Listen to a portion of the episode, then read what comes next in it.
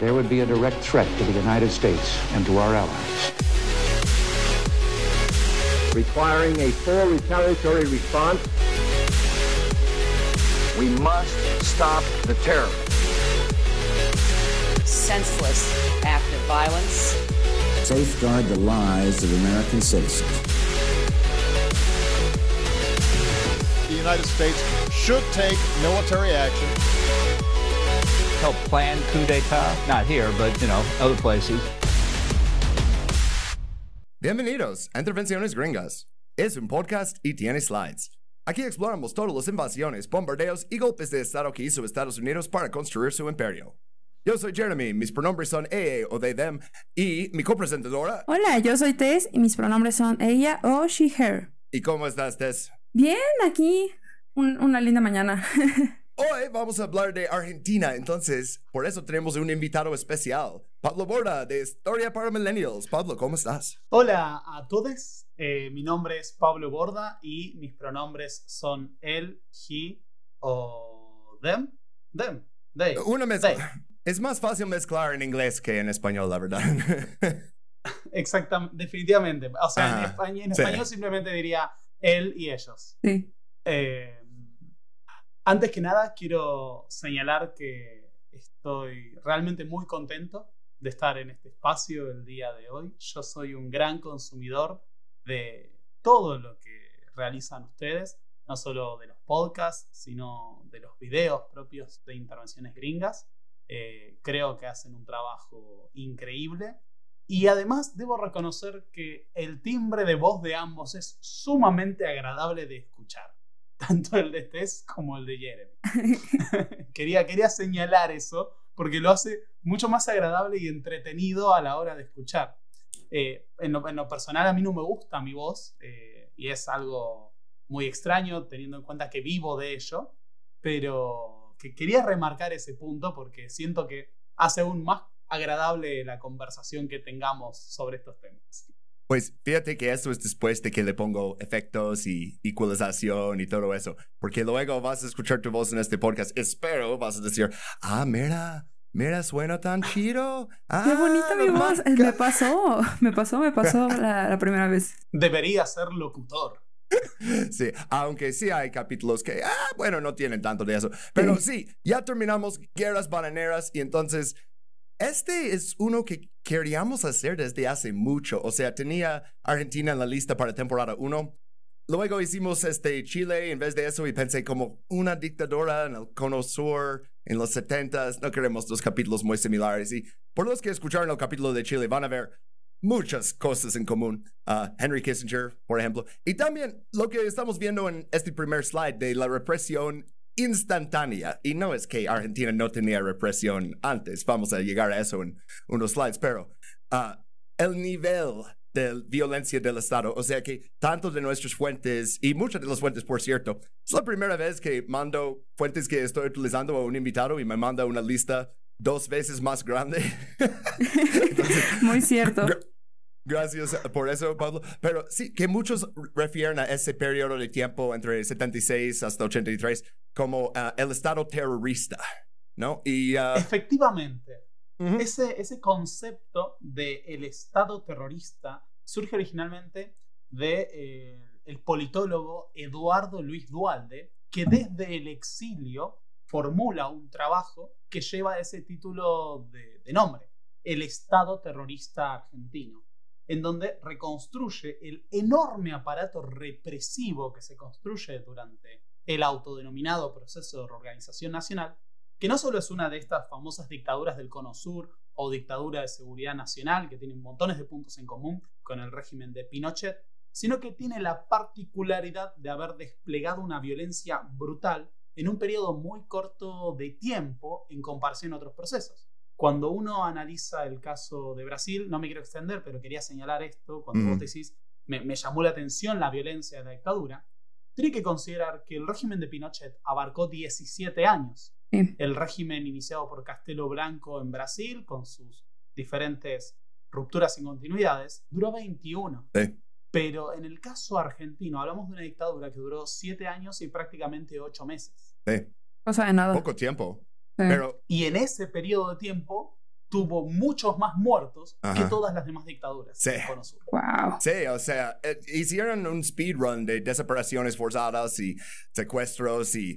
Uf, eh, bueno, vamos a llegar más adelante a eso, pero mucha gente que saben que son criminales y que van a seguir haciendo crímenes que ni son del Estado, que nomás es para ganar dinero, pero dicen, nos podrían avergonzar, hay que protegerlos. Y entonces, no es solo el Estado haciendo esos actos, también es el Estado permitiendo que individuos con información sigan haciendo eso.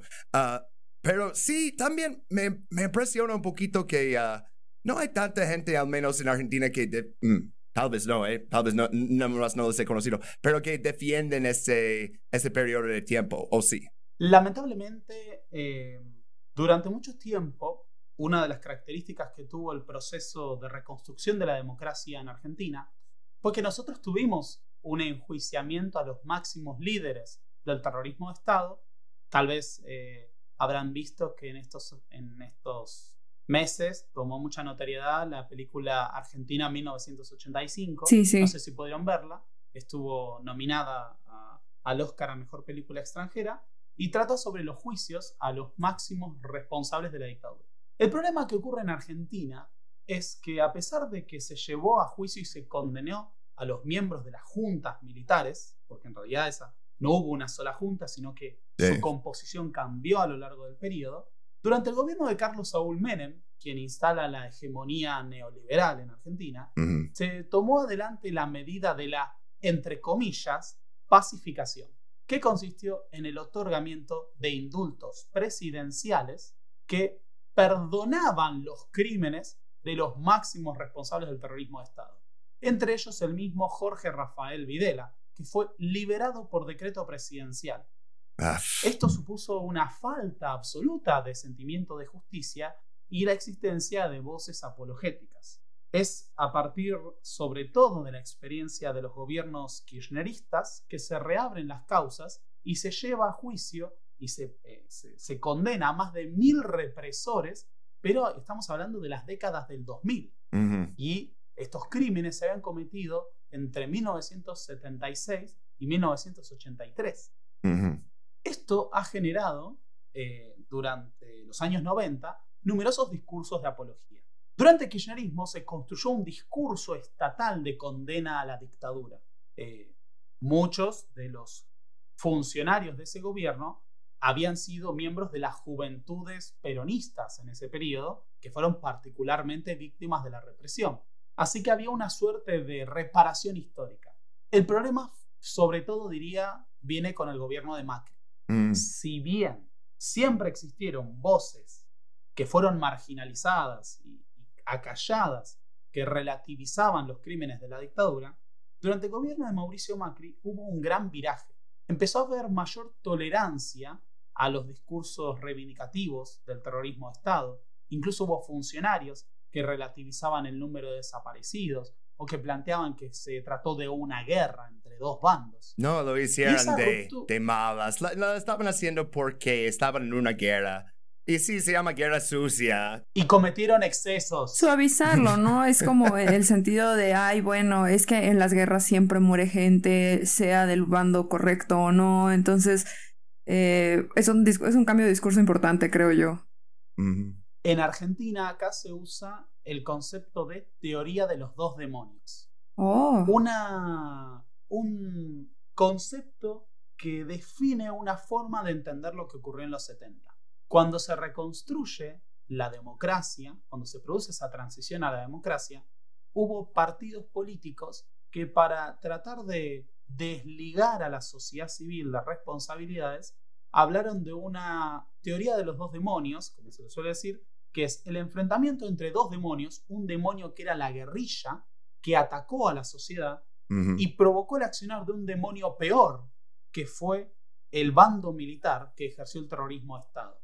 El punto con esta teoría es que no existen ni responsabilidades ni complicidades civiles y pareciera que estas dos fuerzas brotaron de la nada y no estuvieran en la sociedad, además de equiparar su accionar. Ese discurso recuperó notoriedad en el ámbito público, diría, en los últimos casi ocho años, con lo que fue el gobierno de Macri, que rompió esa continuidad institucional de repudio al terrorismo de Estado. Y en los últimos años, tal vez están al tanto, tomó notoriedad la figura de Javier Milei y un nuevo elenco de referentes de las nuevas derechas eh, argentinas que plantean reivindicar o cuestionar la, la condena a la dictadura, presentando este escenario. Hubo una guerra, los terroristas izquierdistas son tan responsables, Mm. lo cual es inverificable. Ajá. Podemos desarrollar ampliamente los por qué no es equiparable el accionar del Estado con el, con el accionar de grupos revolucionarios, pero además no hay ningún grado de comparación en el nivel de violencia desplegado por ambos. No, para nada. Claro, si nos vamos a los números, En los números, tomando el número más bajo de desaparecidos, digamos, eh, como el, el que se suele citar del primer informe que se realizó en la década del 80, hablamos de 8.000 desaparecidos, ¿no? Uf. Supongamos que tomemos ese número, Es Bien. más, pero por, por el argumento. que es un sí. número altísimo, Sí. de todas formas. Sí, ajá. sí. O sea, 8 Bueno. mil güeyes, o sea, güey. 8.000 personas Ajá. desaparecidas. Eh. Em, no solo eso, sino que las organizaciones armadas u organizaciones políticas militares, los grupos revolucionarios de la izquierda armada, son responsables, hoy en día está constatado, de 1.100 asesinatos. 1100. Que Entonces. es, también es alto, pero. Sí, o sea, igual sigue siendo gente, ¿no? Es como... Ajá. Pero 1.100 asesinatos frente a 8.000 personas que no solo fueron asesinadas, sino que fueron secuestradas ilegalmente y torturadas en campo de exterminio de las formas más crueles, sin mencionar las personas que fueron torturadas pero no desaparecidas, supone una violencia incomparable. Totalmente. Sí. Ok, pero antes de llegar a todas estas cosas de tortura y documentos de la CIA, primero, debemos empezar este capítulo con algo que no hemos hecho en mucho tiempo, que es el método socrático. ¿Qué es una Argentina? Y en el siguiente slide tenemos un poco de una respuesta, porque ah, eh, es- esto lo quiero mantener breve, pero es algo en que me metí problemas cuando hice el video de Malvinas, que si dices Argentina para referir al país histórico, dicen, no, pues fíjate que en ese tiempo no era exactamente Argentina. Entonces, ok, Argentina se independiza básicamente al mismo tiempo que toda Latinoamérica, principio de 1800, ¿no? Efectivamente. Ah, Napoleón está haciendo guerras, colonias españoles están débiles y bueno, ya saben. Ah, pero en Argentina las cosas como que se quedaron bastante locos más tiempo, porque se declara independencia 1810, tenemos ahí en la mapa, primer cuadrito azul de, oh, ya vamos a ser un país, ¿no? Ah, siguen luchando independencia ocho años, durante ese tiempo hay guerras civiles aparte y por eso terminamos con estados que ya no existen y no existían muy poco tiempo, como Liga Federal, República de Sí. Entre Ríos, que existían un par de años, ¿no? Eh, avanzando, avanzando. Y luego hay más rebeliones, más guerras con vecinos. Por ejemplo, la, guerra de la Triple Alianza. Ah, Paraguay intenta luchar contra Argentina, Uruguay, Brasil a la vez, muere 70% de su población. Pero eh, también había esta interferencia desde afuera, o sea, un bloqueo naval franco-británico. Los británicos van a ser un tema en esto, ¿eh? Ah, bueno, ah, Sí. pero... Lo han sido a lo largo de toda la historia argentina. Sí, o sea, muchos ataques, reclamos, porque Argentina está lejos de Estados Unidos. Entonces, con la declaración de la doctrina Monroe, ah, ok, no podemos meternos tanto a México, ellos ya lo clamaron. No podemos meternos tanto al Caribe, ya lo clamaron. Argentina, pues, pues eh, ¿qué, qué van a hacer? ¿Qué van a hacer? ¿No? Hay, hay un punto a señalar igual que a pesar de que la doctrina Monroe planteaba que Estados Unidos debía proteger a, a las fuerzas eh, latinoamericanas, a los estados latinoamericanos de las intervenciones europeas, vos, si no me equivoco, lo reseñaste en tu video de Malvinas, es una fragata eh, estadounidense, el USS Lexington, el que bombardea las Islas Malvinas ocupadas por tropas argentinas, eh, va, por colonos argentinos, en 1831, finales de, perdón, 1832. Ujú. Sí, o- Eh, Estamos al lado de Latinoamérica independiente y que Europa no se meta.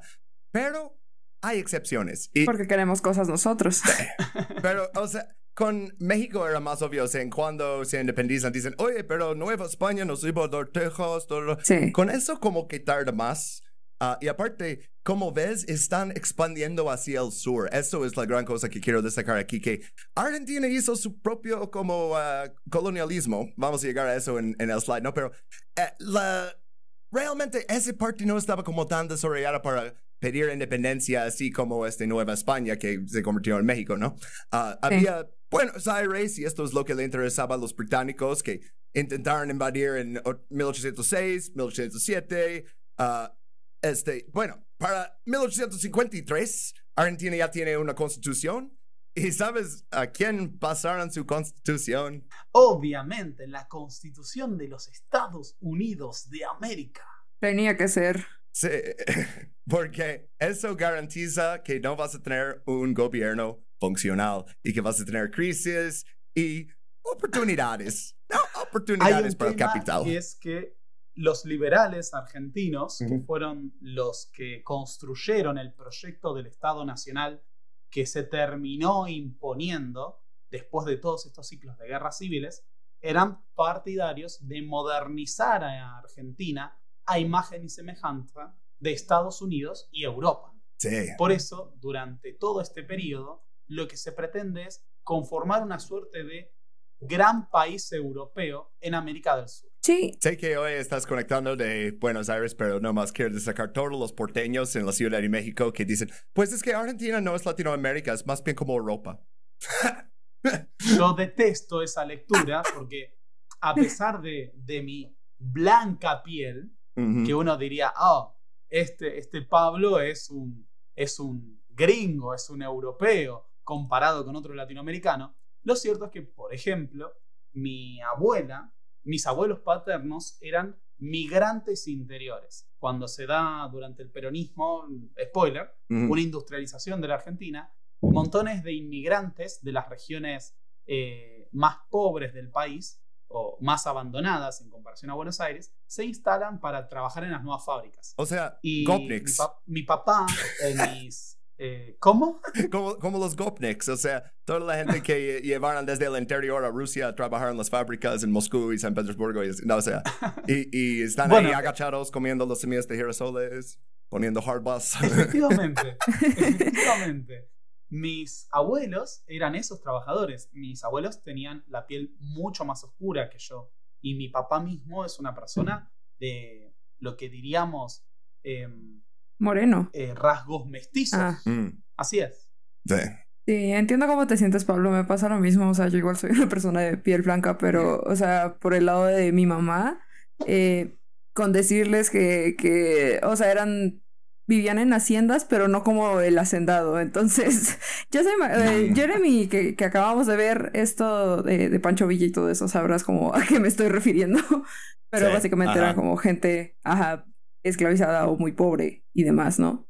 Eh, lo, lo que dije en este capítulo fue eh, que son como los sharecroppers que tuvimos en Estados Unidos que, ah, antes eras esclavo. Y ahora, bueno, tú vas a rentar este territorio de mí, pero me tienes que pagar tanto y eso viene de eso. Y de hecho ya me debes y, oh, vuelves a ser esclavo. Y además, te voy a- en, en el caso argentino, Ajá. los trabajadores de las estancias y, o que trabajaban para grandes empresas extranjeras instaladas en el país. Un caso fue la Forestal, una empresa de capitales británicas dedicada a la deforestación del quebracho. Hay una película que un día pueden ver que está en YouTube que se llama Quebracho, que es una obra de, lo que había sido el cine de protesta argentino, eh, con connotaciones más nacionalistas, revolucionarias, eh, que representa cómo vivían una explotación terrible y, por ejemplo, se les pagaba con dinero de la empresa. Ah, sí. Algo así como el dinero de la tierra de Tommy y Daly en Los Simpsons.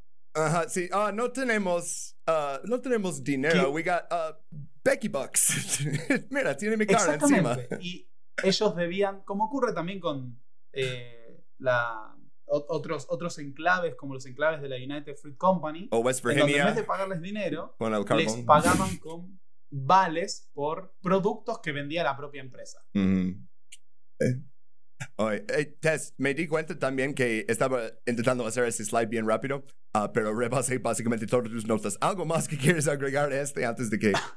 Voy a tratar de, de contener todas las cosas que tengo para hablar de mi país, porque si no, no, es que- terminaríamos jamás. Me di cuenta Pero que en cierto- temporada 1 pasamos demasiado siempre en, en siglo XIX para hablar de conflictos en siglo XX. Entonces hoy estoy como, ok, mira, el país creció, hay unas cosas importantes y ok, ok, golpe de estado, golpe de estado. Aprendimos de nuestros errores. Sí. Sí, Ah, lo que ocurre, o sea, a grandes rasgos podríamos decir que el Estado liberal argentino se construye sobre la base de incorporar todos los territorios posibles Sí. para el mercado internacional, exportar materias primas, Mm. alimentos, sobre Sí. todo al Reino Unido, y explotar a una enorme mayoría de la población que originalmente estaba compuesta por mestizos, los indios, entre comillas, los pueblos originarios, o afrodescendientes, y que van a intentar reemplazar con inmigrantes europeos. Y con eso, Porque ahora sí llegamos al tercer slide. Y yo le puse en mis notas, Argentina does settler colonialism, porque ah, sí, los millones de inmigrantes que llegaron era algo similar a lo que pasó en Estados Unidos, que tienen la oportunidad de unirse a la estructura de poder de supremacía blanca, ¿no? Por su tono de piel, pero a cambio de eso tienen que hacer ciertas cosas, tienen que trabajar, tienen que hablar el nuevo idioma y sobre todo tienen que odiar a la gente cuyo eh, territorio está robando. O sea, millones de inmigrantes están llegando y que- quería mencionar aquí que ah, ya mencioné que no estaba tan desarrollado. Pues la colonización española buscaba la plata y el oro, pero principalmente extractiva. Y Perú.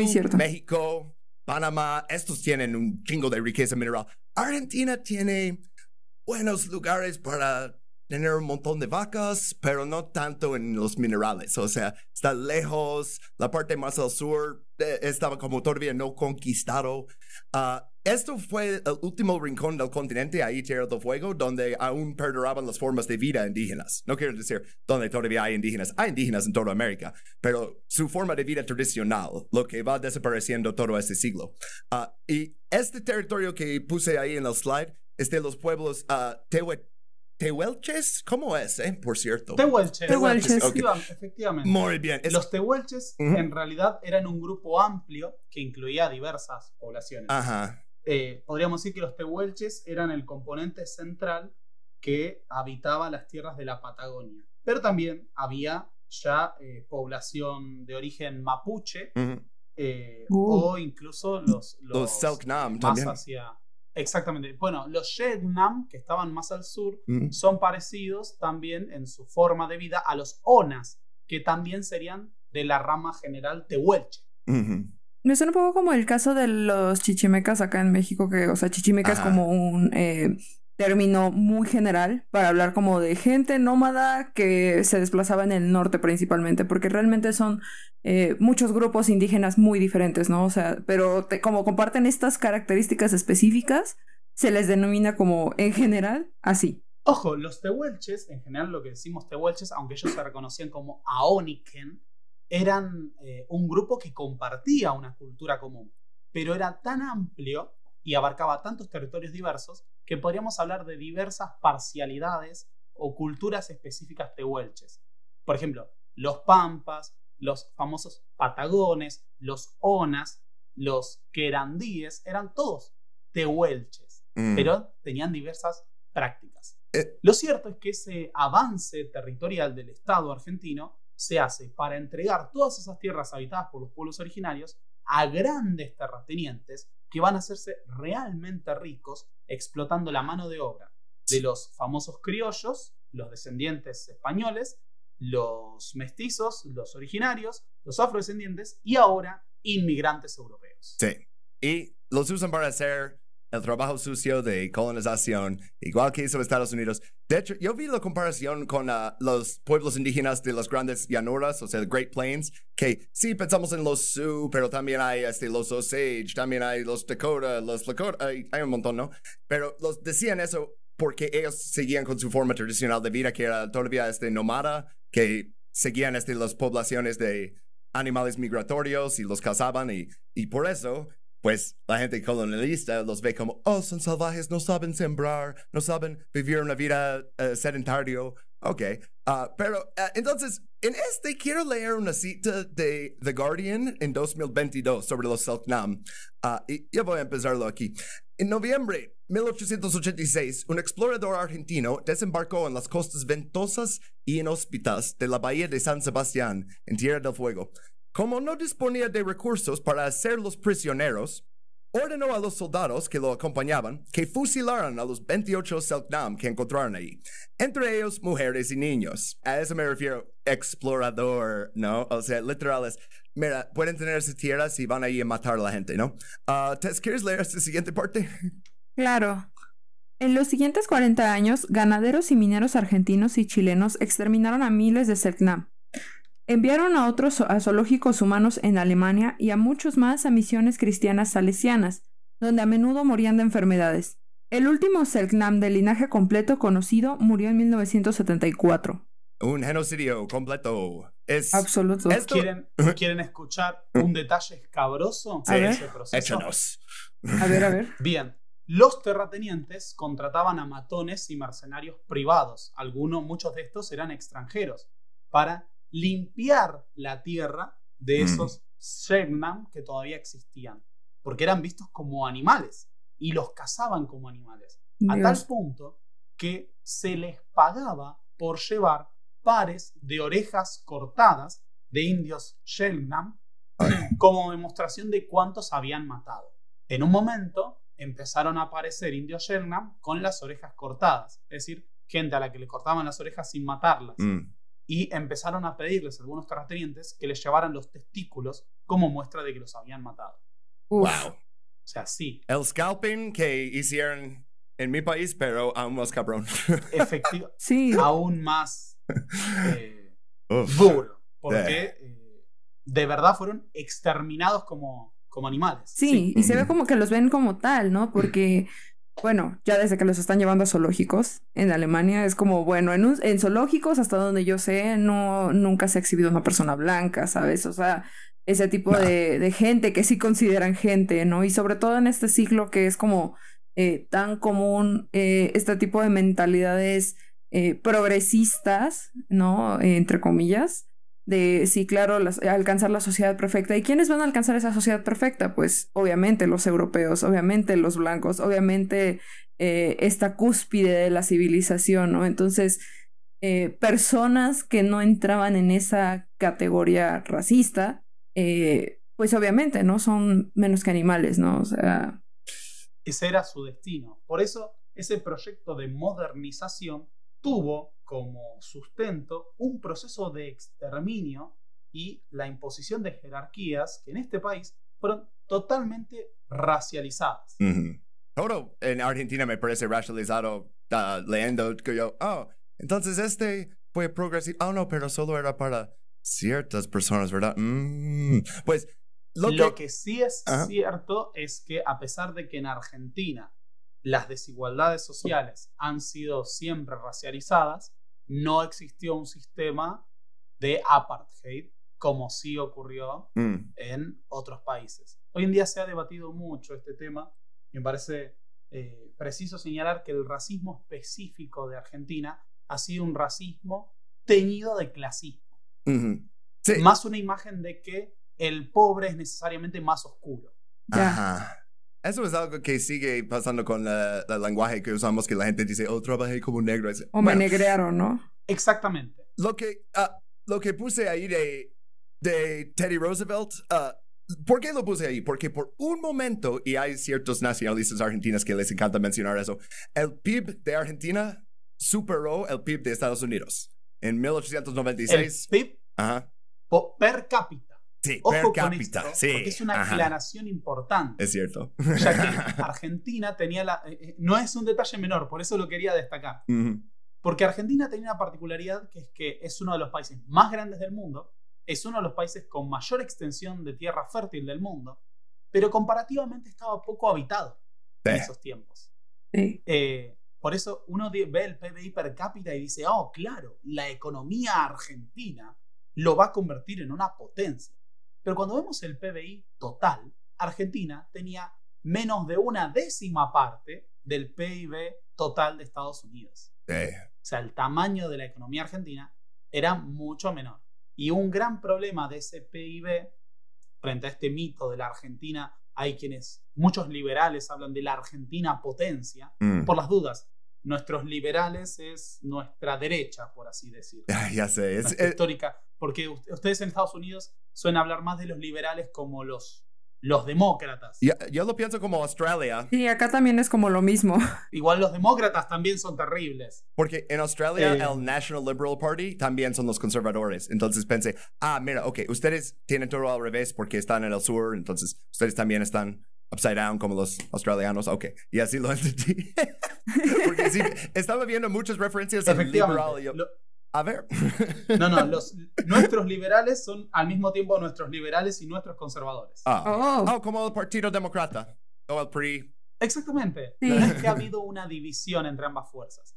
Hemos tenido grupos más liberales Mm. y grupos menos, más conservadores dentro de esos grupos. Por eso acá en Argentina se suele hablar directamente, cuando alguien quiere tomarse el tiempo, de los gobiernos liberal conservadores, con un guion en el medio. Mm. Porque históricamente fueron liberales para el progreso, ciertas legislaciones, pero conservadores en el sentido social y político. Cuando pones un, un guion así en medio, siempre es oh, Democratic Republican o una cosa así. Ah, bueno, Marxist Leninist. Eso sí me, sí me. sí, sí, sí, sí me gusta tantito más. Ah, unas cositas más de decir en este slide es como ah, mucha de la misma historia que se cuenta en Argentina que me contaron en Estados Unidos de y los migrantes llegaron y hicieron rico al país, que es un modo de pensar liberal, porque, ok, sí, migrantes buenos, ah, ok. ah, pero, ¿cómo le hicieron rico? Es, es lo mismo que, pues mira, los Cherokee estaban malgastando su tierra, entonces sembramos un montón de algodón y pues hicimos fábricas de textiles en Nueva York y ah, no te preocupes sobre cómo cosechar el algodón. Eso no es tu ah, preocupación, ¿no? Ah, pero este de, e- era como el último lugar en el mundo porque la migración a pie humano no extiende desde África hacia afuera, ¿no? Y el sur, sur, sur, llegaron ahí la gente eh, bajo algunas estimaciones, incluso después de ah, Polinesia. Entonces, gente ya estaba llegando en barcos hasta las Islas Gilbert y así antes de eso. Entonces, es como, wow, realmente eliminamos tanto de la, como, diferentes maneras de vivir para tener números más altos. ¿no? Bonitos. Ya, ajá. Ya, si naces ser humano, ya vas a tener cierta relación con producción y todo, y así todo tu vida. Depende de tu clase, obviamente, pero ya no puedes vivir afuera de eso, a menos que seas una de, de los tribus en la- esa isla donde mataron al misionero o algo. Pero, pero algo que encontré que fue ah, la primera vez que los españoles vieron Tierra del Fuego fue 1520. Y yo pensé que, ah, Tierra del Fuego porque está como quemando, ¿no? Es porque vieron este, grandes hogueras desde sus barcos. Efectivamente, Ajá. veían las fogatas Ajá. como lo único reconocible desde el mar. Ujú, Sí, entonces como, oh, pues tienen fuego ahí. Siempre son muy Pero- creativos los españoles para poner nombres, o sea, es como... Este, y se Uno de los nota- ajá. puntos, iba- y quería señalar algo, uno de los puntos importantes de ese modelo que se instala en Argentina es que se va a sustentar en la enorme riqueza que acumulan esos grandes terratenientes. La, la clase alta argentina era realmente rica. En Europa se, se decía que alguien gastaba como un argentino. Wow. De hecho, muchos Wow. dicen, no, Argentina no es como Europa, no es como América Latina, y es como Europa, porque eh, todo lo que es la ciudad de Buenos Aires se construyó la parte moderna, la parte moderna, o sea, cuando se moderniza la ciudad a finales del siglo XIX y principios del siglo XX, con la inspiración del arquitecto Haussmann, quien había sido el principal arquitecto detrás de la París moderna. Así que le decían la París del Plata. Pero sería una reducción pensar que todo el país era rico. No, las clases altas eran mega ricas y en la ciudad se construían palacios. Muchos edificios que hoy son embajadas de distintos países, en su momento empezaron siendo eh, las casas particulares de un miembro de las clases altas. Es lo mismo aquí, ¿eh? En México. Sí, es lo que estaba pensando justo. ah, con lo que fue la oligarquía porfirista. Sí, justamente, porque es Porfirio Díaz el que, ajá, que, que intenta, o sea, justo no tiene como eh, esta fascinación por la arquitectura francesa y todo esto, entonces empieza a ser como una pequeña Francia aquí en la Ciudad de México, ¿no? De hecho, el Palacio de Bellas Artes es eh, parte de ese proyecto, la Alameda Central es parte de ese proyecto. Bueno, el porfirismo es contemporáneo a lo que el porfiriato es contemporáneo a lo que fue el orden conservador en Argentina. Esa hegemonía de un partido que eh, en esta época fue conocido como el PAN, el Partido Autonomista Nacional, que gobernó eh, prácticamente, si contamos la presidencia de Avellaneda, que es cuando se forma, 42 años seguidos mediante el fraude. Eh, Aunque el orden conservador son 36 años, podemos decir 36 o 42 años según el autor, pero dejémoslo en 36. 36 años seguidos del mismo partido político gobernando mediante el fraude. Pues así como el PRI, pero nos da una buena transición al siguiente slide para hablar de todos los golpes militares que han hecho en Argentina en el siglo XX, porque si vas a Wikipedia, y por eso lo incluí en el meme, y pones dictadura argentina, te llega una página de desambiguación que dice, uh, ¿cuál? ¿Cuál? ¿Por ¿Cuál de todos los dictadores argentinos? Este, uh, vamos a leer una cita aquí de justo lo que estábamos hablando. Uh, de, y es de nuestro frente uh, Guerrillas y Generales, la Guerra Sucia en Argentina. Y dice, aunque la Constitución establecía un mandato de seis años, la duración media de una administración presidencial fue un poco más de dos años. Ocho de esas 21 administraciones se iniciaron con una elección, pero dos de las elecciones fueron claramente fraudulentas. Cuatro vicepresidentes sucedieron al presidente cuando éste murió en el cargo, dimitió o fue derrocado. Pero hay, más. Uh, Tess, ¿puedes leer la siguiente sección? Y luego, Pablo, ¿tú vas a terminarlo? De este total de dos administraciones constitucionales, solo dos completaron el mandato. De las nueve administraciones que se originaron con golpes de Estado, ninguna permaneció en el poder durante todo el sexenio. Cinco fueron derrocados por sus colegas militares, los demás se dieron a la presión popular y permitieron la celebración de elecciones. En total, los civiles solo ocuparon el poder durante 15 de esos 46 años, a menudo como testaferros. Durante 27 de esos 46 años, el Congreso fue disuelto o reducido en sus poderes. Las Cortes fueron a menudo purgadas para que los actos del gobierno no fueran revisados. El presidente, como jefe, podía abusar de los poderes de emergencia de la Constitución, como el poder de estado de sitio, el poder de intervención federal en las provincias o el derecho del presidente a emitir órdenes ejecutivas para esquivar cualquier contramedida a su poder. Una particularidad de la ah. historia argentina es que la Argentina se estructuró con esta clase alta oligárquica sumamente poderosa que controlaba todos los resortes del Estado en un sistema que se mantenía mediante el fraude los sectores populares, la clase trabajadora, no estaba incorporada al sistema de gobierno. De hecho, las elecciones podían realizarse mediante el fraude porque ni siquiera existía el voto secreto. Wow.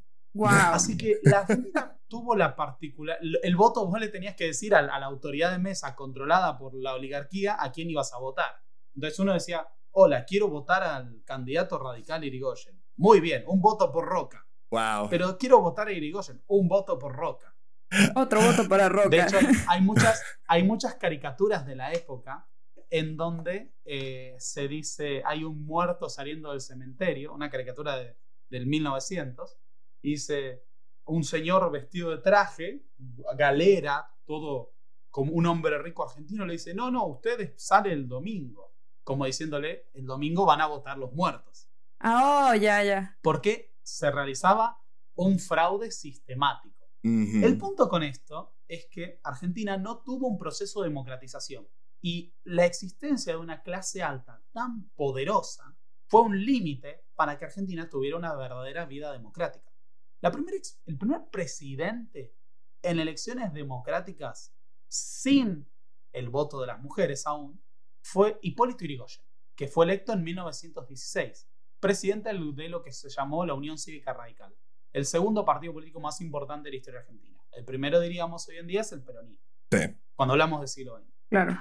El punto con Irigoyen es que este va a ser el primero de una primera experiencia democrática que solo va a durar 14 años. Tenemos una presidencia de Irigoyen, una presidencia de Marcelo Torcuato Alvear, segunda presidencia de Irigoyen y a los dos años, golpe de Estado. Es lo- justo lo que te iba a decir. ¿Y cómo terminó en 1930? Porque justo están entrando en la Gran Depresión y la Gran Depresión no, obviamente no fue a propósito, pero, pero, había una cosa de, oh, Estados Unidos va a salir bien de esto y todos los demás países en América van a salir con deudas a Estados Unidos.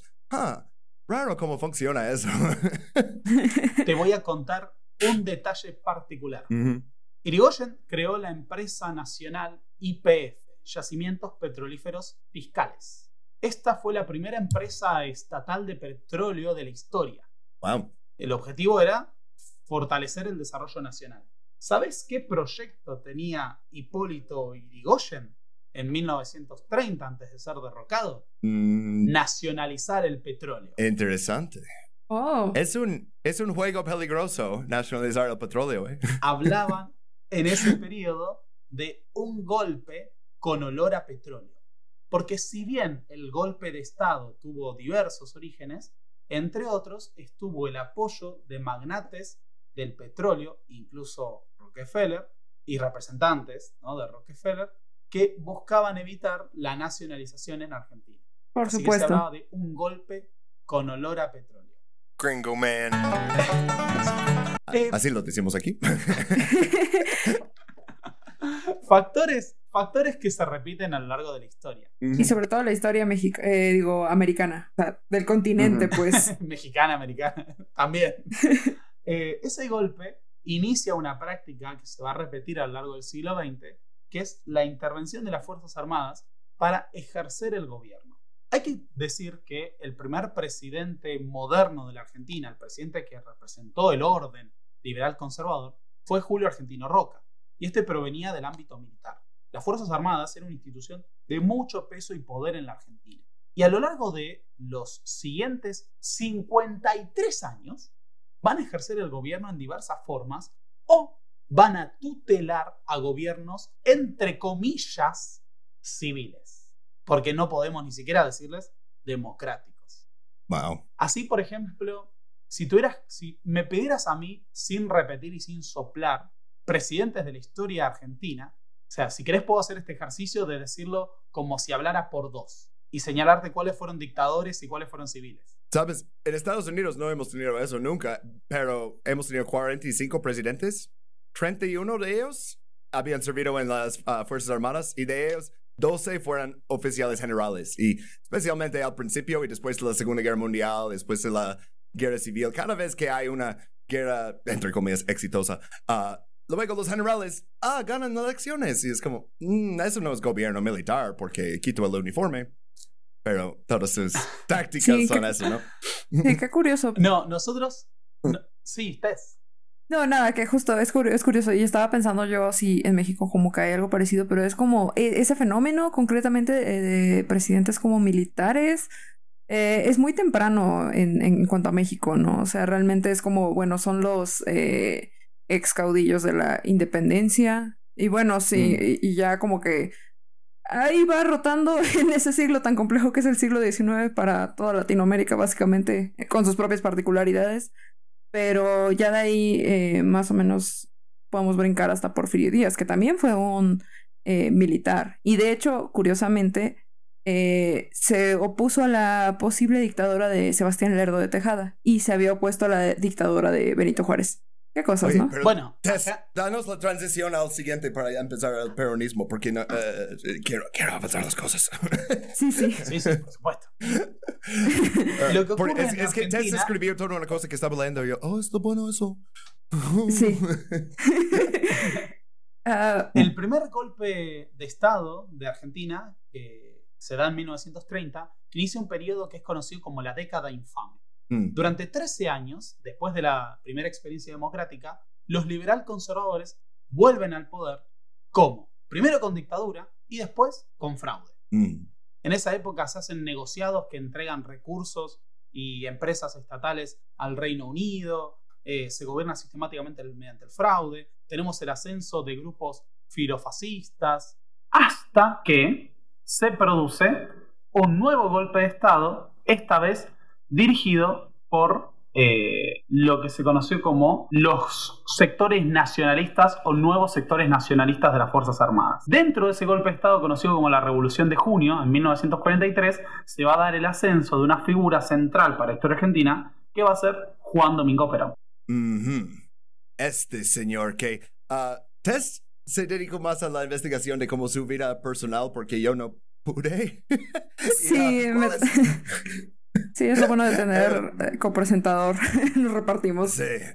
Este vato tenía una vida bastante interesante en cuanto a su política, su ah, vida amorosa. Sí. Amorosa, es, es, es algo, es una de las cosas que como que más me eh, llamaron eh, la atención con respecto a él.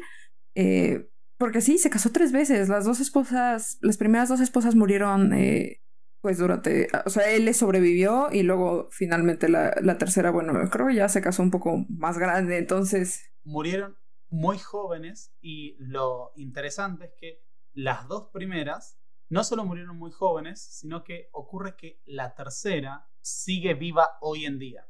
Mm, O sea, la tercera Wow. esposa de Perón aún está viva. Con Wow. alguien que nació vive en... apartada del vive apartid- apartada del mundo porque eh, fue una figura muy controversial de nuestra historia y desde hace años está en el exilio en España y nunca más hizo declaraciones públicas de ningún tipo. Wow. Sí, Tema. Com- es como, Curioso. mira, yo ya no quiero hablar de esas cosas, ya estaba casada hace muchos años, deja en paz. mira, no la culpo. Es. Ujú. Pero bueno, eh, ya hablando, eh, pasando a este slide y empezando a hablar como un poquito de Juan Perón, eh, en este podcast somos partidarios de que, claro, no... Eh, ah, un segundo. El avión. Oh, el avión. El ¿Te avión. la- las animaciones que puse de- Sí. del avioncito? Me encantó.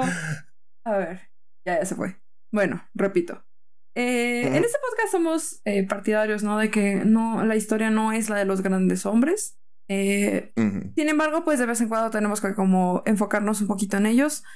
Voy a dar como algunos datos sobre Juan Perón. No voy a, a- a clavarnos mucho porque, bueno, o sea, podríamos hablar tres horas y media y nos faltaría tiempo para hablar de, de la vida de, de este Y señor. ni pero siquiera bueno, es el Perón a quien hace el golpe, entonces sí es importante, pero...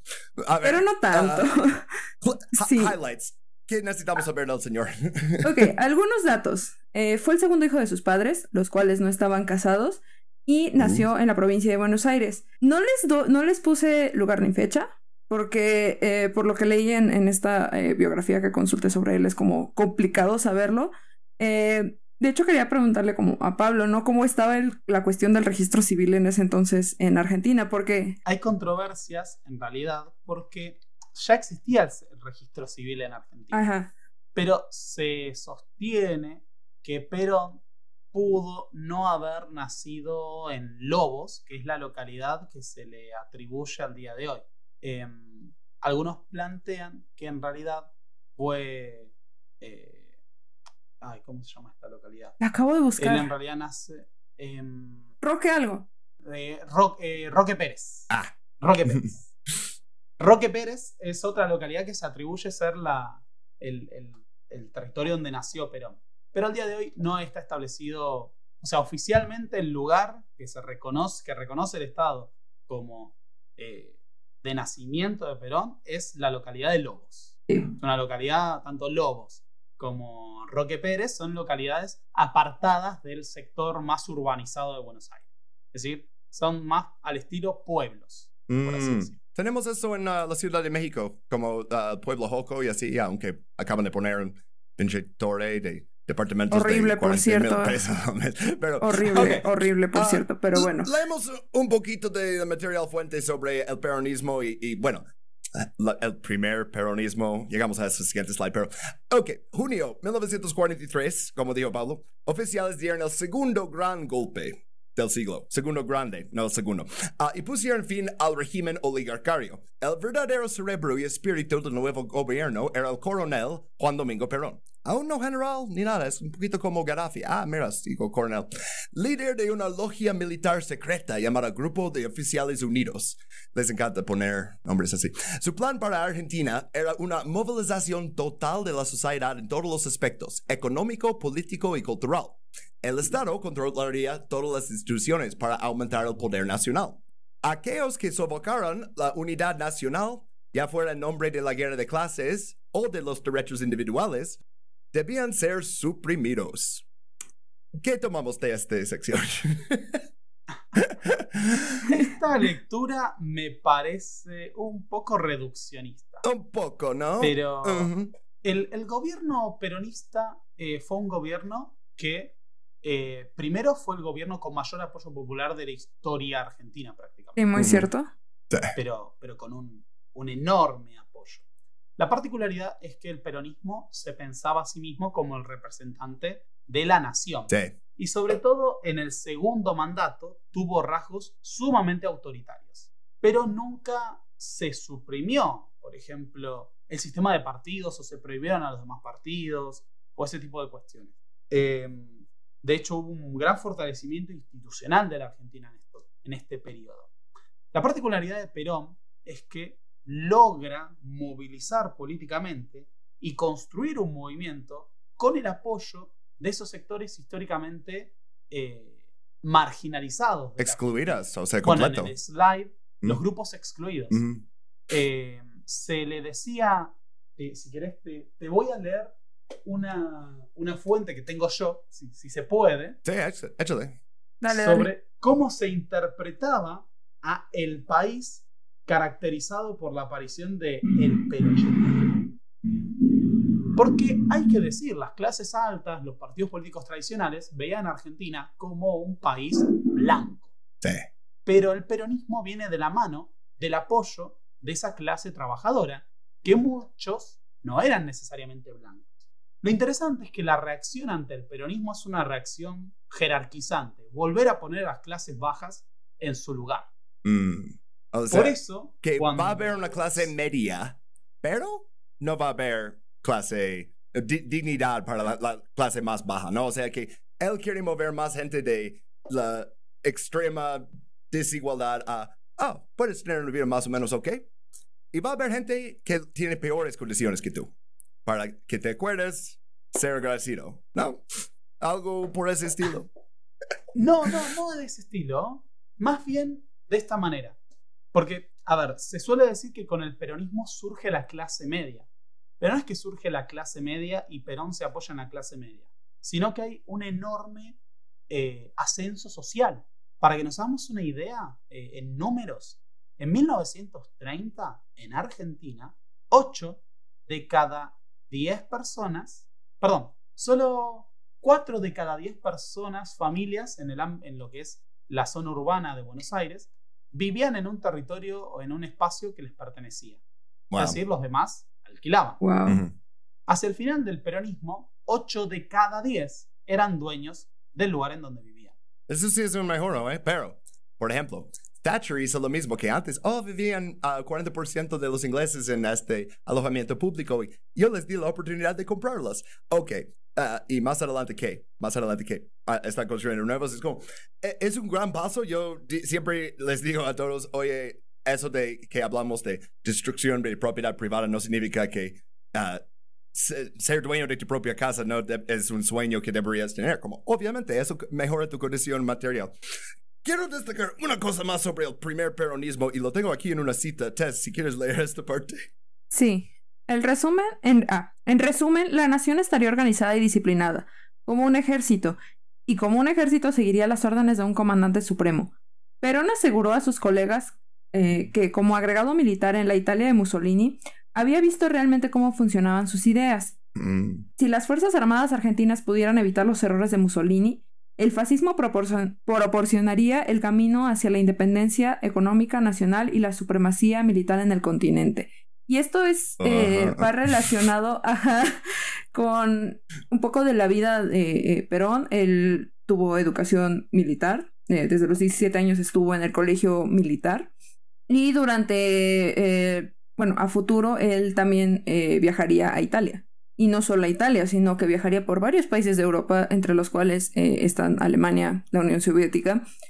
Y, creo que es importante eh, marcar este detalle porque finalmente eh, Perón tendría un contacto, creo yo, bastante directo con estas ideas como de los totalitarismos europeos en una época en donde estuvieron en mucho, mucho auge, ¿no? Y una de las bases, eh, y justo eh, lo traigo a colación por algo que había comentado eh, Pablo, ¿no? De la cuestión de, oh, sí, la nación y todo esto. Una de las bases de estos totalitarismos es justamente em, un gran y exacerbado nacionalismo, que viene desde raíces desde de las ideas románticas, ¿no? Y esto de exaltar como los orígenes de un pueblo, el carácter de un pueblo y todo todas estas cuestiones eh, que finalmente eh, de una u otra forma sí hicieron eh, Mella en Perón. Tan es así que pues estamos hablando, está hablándonos, ¿no? De, de evitar los errores de Mussolini, pero tomar las cosas buenas de Mussolini como si de facto hubiera cosas buenas de Mussolini, ¿no? Es que, em, por las dudas, yo no había visto este slide antes. Pido disculpas por, por esto. No te preocupes. disculpas por no haberlo revisado. Pido mil disculpas. Em, es que en realidad es muchísimo más complejo. Porque durante el régimen del 43, es decir, la dictadura de la que fue parte Perón, hubo grupos fascistas. Pero cuando termina la Segunda Guerra Mundial, esto lo plantea el historiador Juan Carlos Torre, un historiador, por las dudas, que no es peronista, eh, Perón plantea que la única forma de asegurar un régimen de unidad nacional es democratizando y buscando una salida política. Mm. Por eso, eh, cuando Perón accede al gobierno, lo va a hacer en unas elecciones que fueron las elecciones de mayor participación hasta esa época en la historia argentina, en las que gana contra una alianza de todos los partidos tradicionales. En 46, ¿verdad? Este, en 1946. Y es, efectivamente. Es lo que estuvimos hablando, de hecho, uh, el otro día de ser fascista, ser fan de Mussolini en los 30 aún no sabes exactamente qué son capaces los fascistas. O sea, había tendencia en, Estados Unidos en los 30 de uh, gente escribir artículos en Time y New York Times y así, de, oh, ¿por qué el, el, Herr Hitler está haciendo cosas buenas? Y también había tendencia, porque no había tanto censurado en ese momento, de ir a visitar la Unión Soviética, hablar de la colectivización y así. Es como, ok, pero después de la Segunda Guerra Mundial, si sigue siendo fascista, y según yo, Argentina es el único país latino que jamás declaró la guerra contra Alemania, incluso ni en 45, como ah, vamos a esperar, chicos, a ver cómo terminan las cosas. Pero ya después de eso, cuando ya, aparte, si tienes mucha población que llegaron sus papás o sus abuelos de Europa, que tienen conexión personal de lo que está pasando ahí, y entonces ya sale de moda y él no dice, oh, yo sí, soy apoyante de vida de Mussolini. Dice, ay, tuvo unas ideas en los 30, ya, ya, no vamos a hacer esto. Como ya, después de eso, agarra este acreditación de ser antifascista, pero eh, estaba jugando tantito con las ideas un rato ahí en los 30, ¿no? Igual que, un también, líder en Haití. Es que también, o sea, tiene que ver, que, eh, conectándolo con lo que dices, eh, finalmente, como dije, estos totalitarismos parten mucho de la idea nacionalista, entonces... que Perón se adscriba y diga, oh, bueno, o sea, Mussolini tenía ideas interesantes. si tomamos en cuenta como este factor común, obviamente con sus matices, diferencias y demás, pero entre ambos gobernantes, eh, bueno, gobernantes voy a decirlo como en abstracto, eh, tiene sentido que, que, entienda como estas cuestiones y le llamen la atención y le interesen, porque justo, o sea, no hay una información eh, de lo que se estaba pasando o lo que estaría por pasar dependiendo de la época. en Italia, por ejemplo, o en Alemania, por ejemplo, ¿no? O sea, finalmente hay que tomar en cuenta que estos personajes totalitarios son mm. suelen ser líderes muy carismáticos. Por algo acarreaban tanta gente en sus países no o sea por algo eh, Hitler tenía pues discursos multitudinarios tremendos porque finalmente era un tipo que era buen orador sabía caer bien y sabía llegarle a la gente Aparte, el escándalo no fue con. Porque eh, no es que no hacían genocidio en esa época. Italia estaba eh, lanzando gas venenoso contra gente en, uh, Libia en ese entonces. Alemania estaba haciendo lo mismo con los Herreras y así en este, lo que hoy en día es este, uh, Tanzania. Pero cuando es genocidio contra gente africana, ah, pues, nada, eso no llega a las noticias realmente. Ah, pero sí, después, como, ah, ok, mira, le quiero dar como un punto en su contra por haber dicho esas cosas de Mussolini, pero ah, punto en su favor por al menos denunciarlo después de la guerra. Eh, Es algo. No, pero no solo. Es, el, el punto acá es que Ujú. eh, l- el nacionalismo argentino era una mezcla de cosas distintas. Vos tenías nacionalistas católicos, tenías grupos profascistas, tenías grupos pronazis, eso es real, Ujú. pero fueron después purgados. Eh, pero yo por las dudas me quiero detener en esto porque mm, suele pasar desde el extranjero que es difícil entender el peronismo. Sí. La verdad, sí. Por eso te Sí. invitamos, güey. Eh, Sí, porque. o sea, yo, yo puedo hablar horas de esto, pero el peronismo eh, tuvo un discurso mucho más obrero, antioligarca, que un discurso militarista. Eh, a ver, sí existió una concepción de orden y defensa de la nación, y Perón era anticomunista. Sí. Después va a ser eh, fanático de Mao, para que nos hagamos una Es- idea. Quiero hacer Tiene Pero unas un transiciones en su vida, ¿eh? O sea. totalmente Sí. pragmático, Ajá. adaptativo, y puedo encontrar citas de Perón hablando bien de Mussolini, Ujú. citas de Perón diciendo que si Khrushchev lo hubiera apoyado, él hubiera sido Fidel Castro. Ah, ok. Citas, no, no es chiste, no es chiste, quiero, Increíble. quiero señalar esto. Es muy Hay como citas Gaddafi, de. Perón diciendo que si la oligarquía y el imperialismo no lo hubieran derrocado en el 55, él hubiera dado paso a la etapa socialista de la revolución. Mm. Esto está en la carta de Perón a Mao. Perón le escribió una carta Wow. a Mao y se la hizo llegar con. Por eso quiero hacer todas estas salvedades para plantear que es realmente mucho más complejo que, que asimilarlo al fascismo y que, de hecho, el historiador israelí Ranan Rein tiene un libro que se llama Los muchachos peronistas judíos, en, en el que empieza explicando que hay que salir de estos prejuicios, por ejemplo, de Perón era fascista o Perón era nazi. De hecho, Perón es el primer gobernante de América Latina en reconocer al Estado de Israel y es el Ah, primer... Eso es un eh, punto en su contra para mí, pero bueno.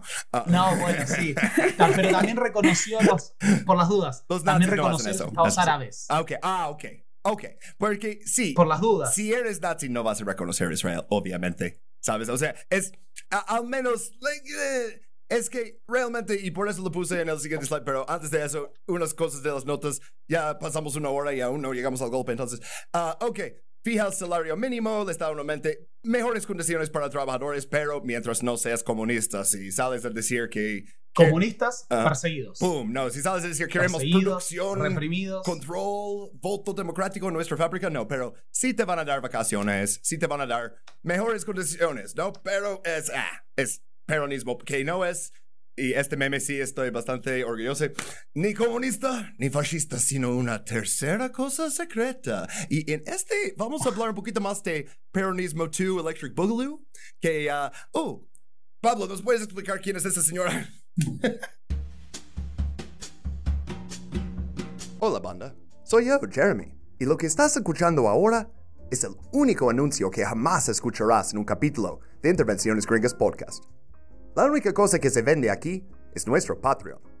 Cuando te suscribes, obtendrás nuestros capítulos bonus cada mes, los capítulos regulares antes de nadie, acceso a nuestro Discord y también acceso a nuestro catálogo de bonus anteriores.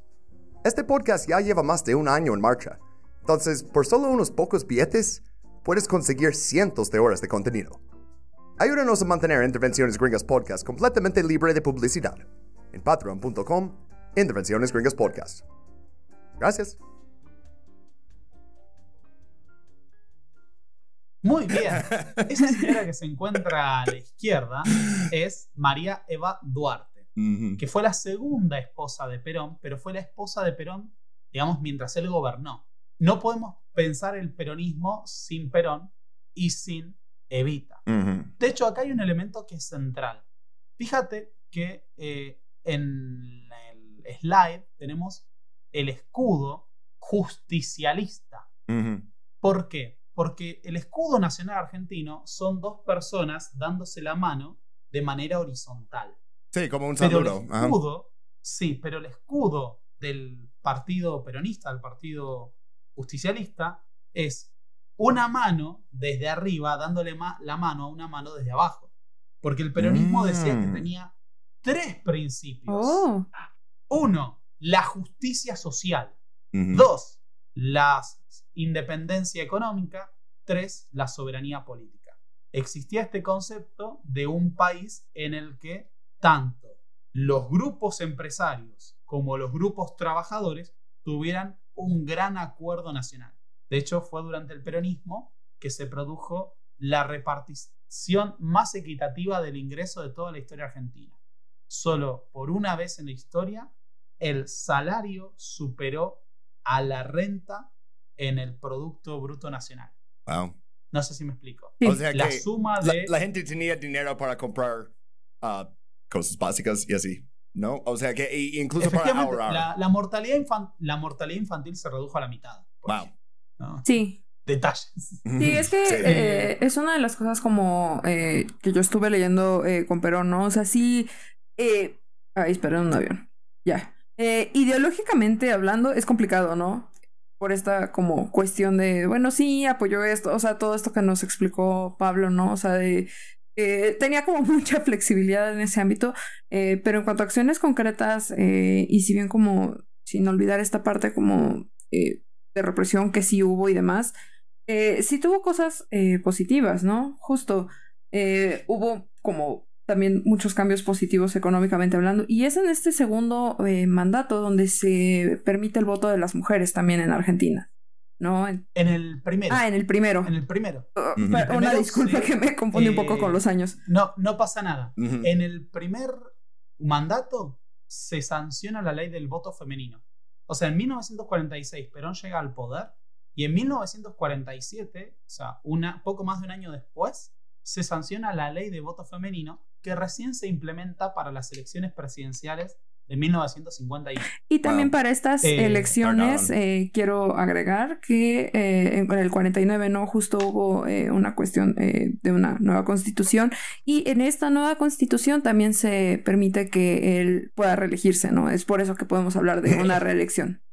Exactamente. Dice, ok, vamos a tener algo más derechos para ustedes. También agregamos una cosa de que yo puedo seguir siendo presidente. También puedo seguir siendo presidente. Estamos justos, ¿no? Dice. Esa constitución, que no sé si sabían, va a ser prohibida en el futuro. Oh, establecía otras cuestiones que eran centrales. Por ejemplo, hacía constitucional el derecho a la vivienda, el derecho al bienestar de los niños, los cuidados de la ancianidad, el derecho al trabajo y a un pago justo como constitucionales. Y también el- la, la soberanía nacional sobre los recursos. Mm, Eso es bastante O sea, importante eh, para tener la constitución.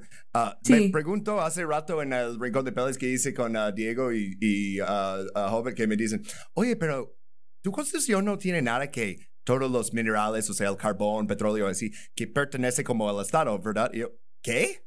No, así no funciona en mi país. Llega alguien de un lugar más desarrollado, o sea, llega alguien a tu pueblito en Wyoming o West Virginia y dice, oh, quiero pagar tus minerales, te, ten, te doy esa cantidad de dinero que es más dinero de lo que has visto en tu vida. Ah, no te va a alcanzar a pagar tus tratamientos de cáncer.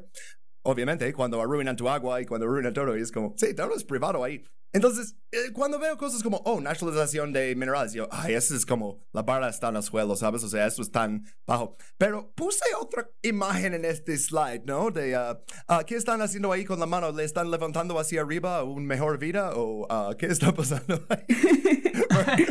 Es que este, este, esta imagen es de un periodo posterior. Esta foto es de 1973. ah, entonces, tal vez lo borro del slide. Bueno. No pasa nada. Pido disculpas. Es que yo pensé que, como, pensé que era una forma de resumir. Ojo. Ah, bueno, podríamos O sea, hacer eso también. Tal vez corto las partes Pero- en que no me acuerdo. Es que, ¿sabes qué? Cuando no, no pongo los nombres encima de las fotos, luego llego y digo, fuck, ¿qué fue eso? ¿quién sos? No hay pro- porque, porque, ojo, la, esta imagen, esta imagen, Ujú. quiero hacer esta aclaración, eh, está directamente relacionada con el slide siguiente. Por eso digo, ah, ok, ok. Entonces, o sea, pensé que, slow roll como eso, digo, un bueno, fue una forma de resumir. Por Mm. eso no, no dije que la saques. Pero lo que ocurre básicamente en el peronismo es esto. Tenemos un movimiento político que transforma absolutamente la sociedad argentina, que obtiene un enorme apoyo popular y que en su vocación autoritaria va a reprimir a los partidos políticos tradicionales. Muy cierto. En 1955, los partidos políticos tradicionales intentan derrocar a Perón y llevan adelante uno de los mayores crímenes de la historia argentina, que es el bombardeo de la Plaza de Mayo. No sé Mm. si pudieron ver algo de Sí, eso. de hecho lo tengo en las notas. Eh, ajá. Yo no de hecho, tanto. Justo un poquito antes de eh, llegar a esto que comentas, Pablo, eh, bueno, quería como hacer un resumen pequeñito de, de- del, del segundo mandato de Perón.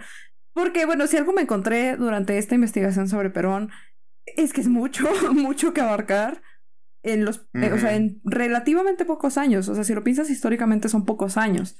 Pero bueno, eh, justo antes de este atentado, eh, hubo otro.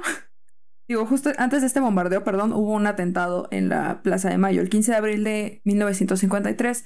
eh, porque para entonces, eh, ya lo dijiste bien, Pablo, eh, sí, Perón tenía obviamente una oposición, una oposición que cada vez estaba más enojada y a la que durante este mandato eh, se adscribiría la Iglesia Católica.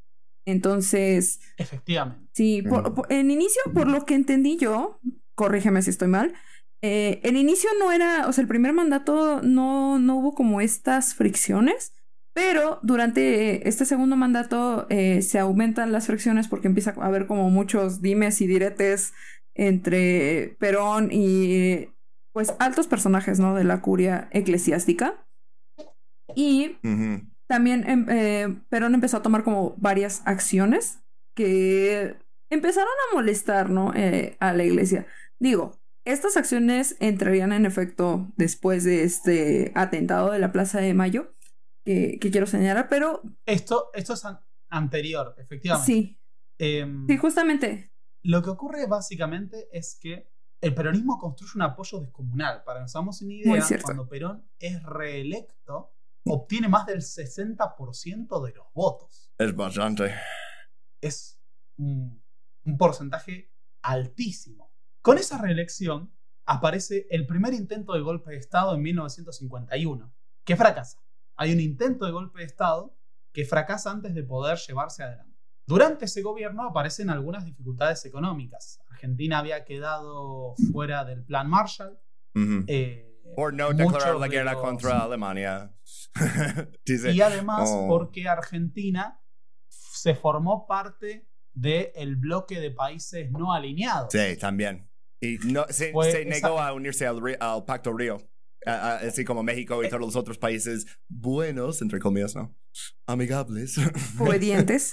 Ex- Ajá, sí. Es más, un detalle que tal vez sea poco conocido. Durante el segundo gobierno de Perón se instaló una misión eh, comercial soviética en Argentina a Uh. finales del gobierno. Oh, Pero Para una idea, mi, mi asociación con Perón es que eso de no linear, que él y Nehru y Tito y varios más que no se me acuerdan en este momento, pero que eh, eran como las caras de, ah, hay otra opción, no tienes que eh, estar bajo el ámbito de uno o, o el otro, ¿no? efectivamente, Y este es como un mensaje aún más peligroso, ¿verdad?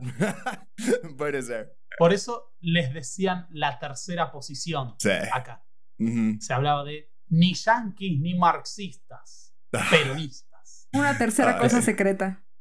Así es. Una tercera Y- cosa secreta. Ok, quiero avanzar con el slide, pero a ver, ¿qué necesitamos saber de Eva antes de llegar a muerte de Perón? Y... Lo que necesitamos saber es que Eva va a ser la parte más combativa de ese peronismo, va a movilizar a las mujeres y eh, durante este periodo se convirtió en un símbolo de la lucha de los humildes. Sí. De hecho, la propia Eva Perón era hija de una unión ilegítima, es decir, su padre no era el esposo de su madre, sino que tenía una segunda familia de la que ella fue hija. O como decimos Y en México. su padre-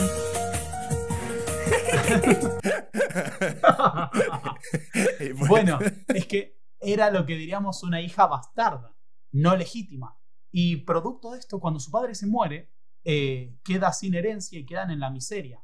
Ella asciende gracias a que tiene una carrera como actriz y una vez en el gobierno va a intentar volcar esa tarea a favorecer a los humildes. Eso lleva a que cuando se muere, porque muere de cáncer de cuello de útero, se haga una suerte de culto a su personalidad. Sí, Eh, fuerte. Fue prácticamente santificada. Ujú. Siguen así ciertas Y- personas, ¿eh? Al día de hoy, al día de hoy. Pasa, que murió muy joven realmente. Y mm, la santificación de la figura de Eva Perón y el peso que estaba tomando el peronismo es lo que lleva al conflicto con la iglesia. El conflicto de la iglesia con el peronismo es un conflicto sumamente complejo. Pasa que en México tienen la guerra cristera que está a otro nivel. Pero en la historia nacional argentina fue el mayor conflicto entre el poder ejecutivo nacional, el poder eh, político y la Iglesia Católica. Las raíces son varias. La Iglesia Católica competía con un movimiento que se estaba convirtiendo en la gran referencia moral del país. Mm. En Argentina, pensemos que la principal identidad era ser argentino y después ser católico. Mm. Con el peronismo, hoy en día, al día de hoy les diría que la identidad más importante después de ser argentino es si sos o no peronista. Wow. Ah. O ahora todas las otras Exacto. versiones de eh, peronismo moderno del siglo XXI, ¿no? Porque hay, hay, ah, hay de todo, ¿no? Es, Ajá, es una mezcla curiosa. Por eso, den- dentro del- es muy amplio, pero dentro del peronismo hay montones de vertientes distintas. Porque Perón en ese pragmatismo logró el apoyo de diversas corrientes. Hubo gente que llegó al peronismo desde el socialismo y hubo gente que llegó al peronismo desde el fascismo.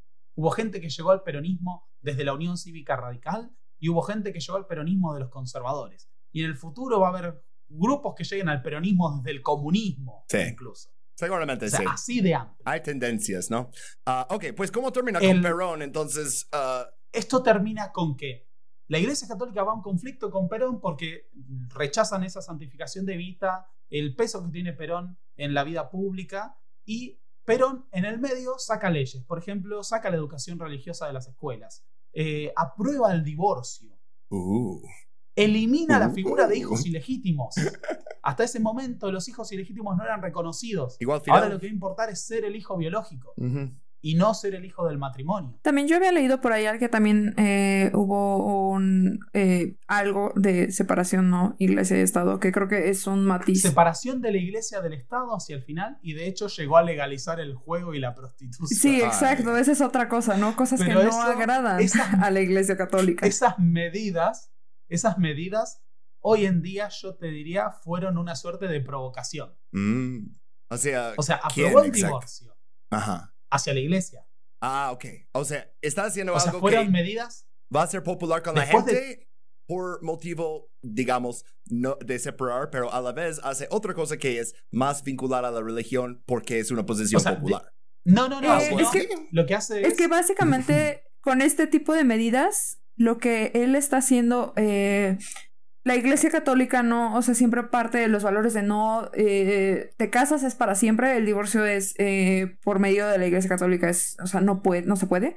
Ven mal a la gente divorciada, por ejemplo, centrados en esta parte del divorcio. Los hijos ilegítimos es algo malo porque es la cuestión del adulterio, ¿no? Que son cosas muy sancionadas por la Iglesia Católica. Entonces, ¿qué hace el que Perón lo esté legalizando y esté diciendo se pueden divorciar? No existe el, con- o sea, no existen hijos ilegítimos, son hijos, punto. Eh, básicamente está diciéndole a la iglesia estos valores que son importantes para ustedes y que ustedes fomentan en la vida cotidiana eh, de sus creyentes, no nos importan. Se pueden romper. Y, y- y- y Sí. es un mensaje muy importante eh, teniendo en cuenta que existe esta unión. Ay, puta madre del Señor del agua. Bueno, es un mensaje, que existe. es un mensaje muy importante eh, eh, cuando hay una unión de iglesia y Estado. Porque básicamente es como empieza a plantear una ruptura y, y, y finalmente cuando hay una iglesia y un Estado eh, juntos. Ay, A ver, entonces, pero ¿qué pasó con Perón para nomás poner un fin a su historia y llegar a- al siguiente bien. Perón del ah, capítulo? Perón va a ser se va a intentar derrocarlo mediante un bombardeo a la capital del país, apoyado por grupos de militares católicos que en sus aviones hicieron la inscripción Cristo vence, Wow. la cruz y la B. o Cristo Víctor. Ese bombardeo deja más de 300 muertos y cerca de 700 heridos y mutilados. El conflicto entre peronistas y antiperonistas llega a un punto de no retornos. Los peronistas salen a quemar las iglesias de la capital, salen a atacar a los, eh, los locales partidarios y finalmente se lleva adelante un segundo golpe, un tercer golpe de Estado en septiembre del 55 que instala una dictadura militar que dice que va a restaurar la democracia eliminando al peronismo de la sociedad.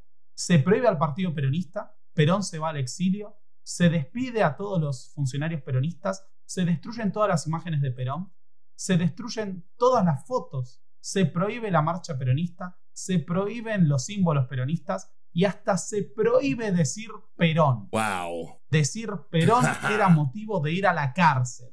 No mames. Incluso se prohibió decir peronismo, peronista, justicialismo, justicialista, tercera posición. O sea, ¿cómo lo decías entonces? Que, porque obviamente... Se decía el tirano de puesto. El, oh, wow. el tirano prófugo. Es, a veces cambia idiomas por un líder así, ¿no? O sea, como uh, Alemania ya no usa en alemán la palabra Führer, solo usan líder, que eh, significa lo mismo, pero no tiene ese significado, ¿no? Y entonces llegamos a este slide y, uh, eh, pues, va a haber otro matrimonio, ¿verdad? Lo que ocurre es que con ese peronismo prohibido se produce un periodo que se conoce como la proscripción. Durante 18 años no hay gobiernos peronistas y se suceden gobiernos semidemocráticos y dictaduras. Para Perón, volver al poder va a empezar a apoyar a grupos que en medio de la persecución anticomunista, la represión, las dictaduras, en el contexto de la Revolución cubana, van a tomar otra interpretación del peronismo. Van a ver al peronismo como un movimiento revolucionario. No solo él. Ya, no, es, no se trata de necesitamos Juan, pero, pero más bien las cosas de estos mandatos, ¿no? ¿Cómo, cómo? Como ah, ya digo, ya a este punto ya no es, oh, es lo que diga Perón, sino es lo que la gente interpreta que fue su política y así. Ah, él ya no es la figura central de su propia ideología a este punto. Así es, sino que Perón Ferón lo que dice es, e, en los años 60, coquetea con otras ideas. Le escribe su carta a Mao, habla a favor de Fidel Castro. Hay un video que lo podés buscar en YouTube y te lo recomiendo, en donde habla de Fidel Castro y del Che Guevara y dice, lo que hacen estos jóvenes es, es increíble. Voy a invitar a Perón. yo, la verdad es que yo estoy con ellos. Yo estoy con ellos. Yo estoy con Fidel. Ahora me dicen, que es comunista. ¿Qué va a ser comunista? Más bien es justicialista.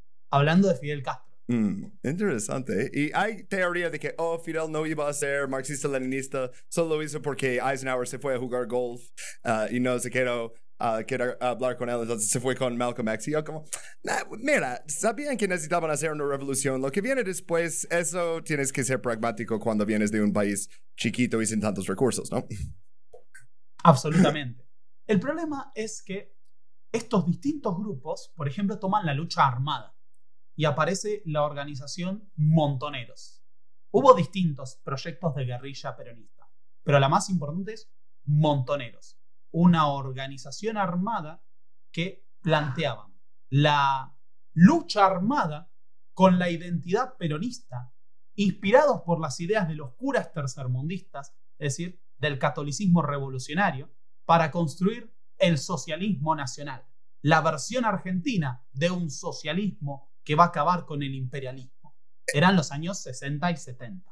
Es un momento de que incluso si no eras socialista, adoptabas como la estética del socialismo, ¿no? Porque es un momento de ah, que revolucionarios son celebridades y así, ¿no? Así es. Estaban inspirados por la revolución cubana, los movimientos de descolonización, pero así como estaban estos grupos, había otros grupos dentro del peronismo, grupos incluso de corte fascista. Ahí aparece la figura de López Rega. Ese vato. Mientras Perón ese, es una suerte de nuestro increíblemente más nefasto y terrible Rasputín en la historia argentina. Justo iba a decir el Rasputín argentino es lo que leí sobre él. Pero es mucho más peligroso y siniestro que el Rasputín original. Así que imaginémonos de lo que hablamos. Lo cierto es que cuando Perón está en el exilio y no podía ir a Argentina, eh, Isabel, la tercera, eh, la tercera esposa de Perón, que se llamaba María Estela Martínez, pero como era una bailarina, usaba de nombre artístico Isabel, Mm. viene a Argentina y conoce a un seguidor de Perón que se llama José López Rega. Este se va a convertir en su mayordomo, luego su secretario personal y con el tiempo va a llegar a ser ministro de Bienestar Social y comisario general de la policía. Es un poquito como el, el Kissinger de aquí, ¿no? Es el, el que tiene todas esas posiciones no eleccionados, siempre está susurrando en el oído del otro para decir, oiga, hay que, uh, hay que matar a ellos. eh". Efectivamente, pero incluso esto es peor porque es más sectario. De hecho, no lo vamos a incluir acá y no lo vamos a desarrollar. Pero López Rega tenía además un contenido místico. Y es lo que había leído, ¿no? Que Él era creía- esotérico, ¿no? Ah, Muy... Le decían el brujo porque le gustaba el esoterismo y decía que Perón era el líder de una revolución intergaláctica. No es chiste. ¡Wow! Quiero remarcar es que esto no es chiste. Era parte de una secta. como posarismo, ¿no? Que La también logia viene de, de Argentina. Ustedes tienen una fascinación con los UFOs, que, que por los que no saben No, no, del posarismo pero- es una tendencia Pero de trotskismo en Argentina que dice que Sí, viene alienígenos sí. a liberarnos o algo. Pues, güey. Pero López Rega no lo decía en ese sentido No, de los no. aliens, Ah. sino que lo decía en un sentido de las fuerzas del universo están de detrás de nuestro líder, que no Ah. es solo un líder político, sino un líder espiritual. Ah, o sea, Oh. más bien O sea, como ah, algo como el Dalai Lama, ¿no? Como, mira, este es ordenado por fuerzas. Agregamos fuera de teocracia. control. Ajá. Exactamente. Sí, sí, sí. igual no es, no es que Perón compartiera eso, pero López Rega sí. De hecho, hay una secuencia muy graciosa, que es que López Rega tiene un escrito en donde dice que las manos hacia arriba de Perón, un gesto que usaba, lo convertían en una suerte de antena que canalizaba las energías cósmicas. No es chiste. Wow. Quiero remarcar que no estoy inventando esto. Una de esos... Dicho eso, Es un poquito como Nancy Reagan con sus seances en la Casa Blanca para hablar con lo- los fantasmas de líderes anteriores y dice que habló con Abraham Lincoln y todo. Ay, no mames. eh, sí, es- eh, eh, parece que es una como tendencia, ¿no? Esto de los políticos esotéricos, estaba pensando justo en Madero, ¿no? Con sus sesiones de espiritismo También. y todo esto. Bueno, eh, López Rega quiso, en, en el exilio de Perón, quiso pasar las energías del cadáver de Eva Perón a Isabel. En serio, ¡Wow! no es chiste, de nuevo. Es como Mm. el plot de la momia, ¿no? el de la momia 2. Sí, como la momia, exactamente como la momia.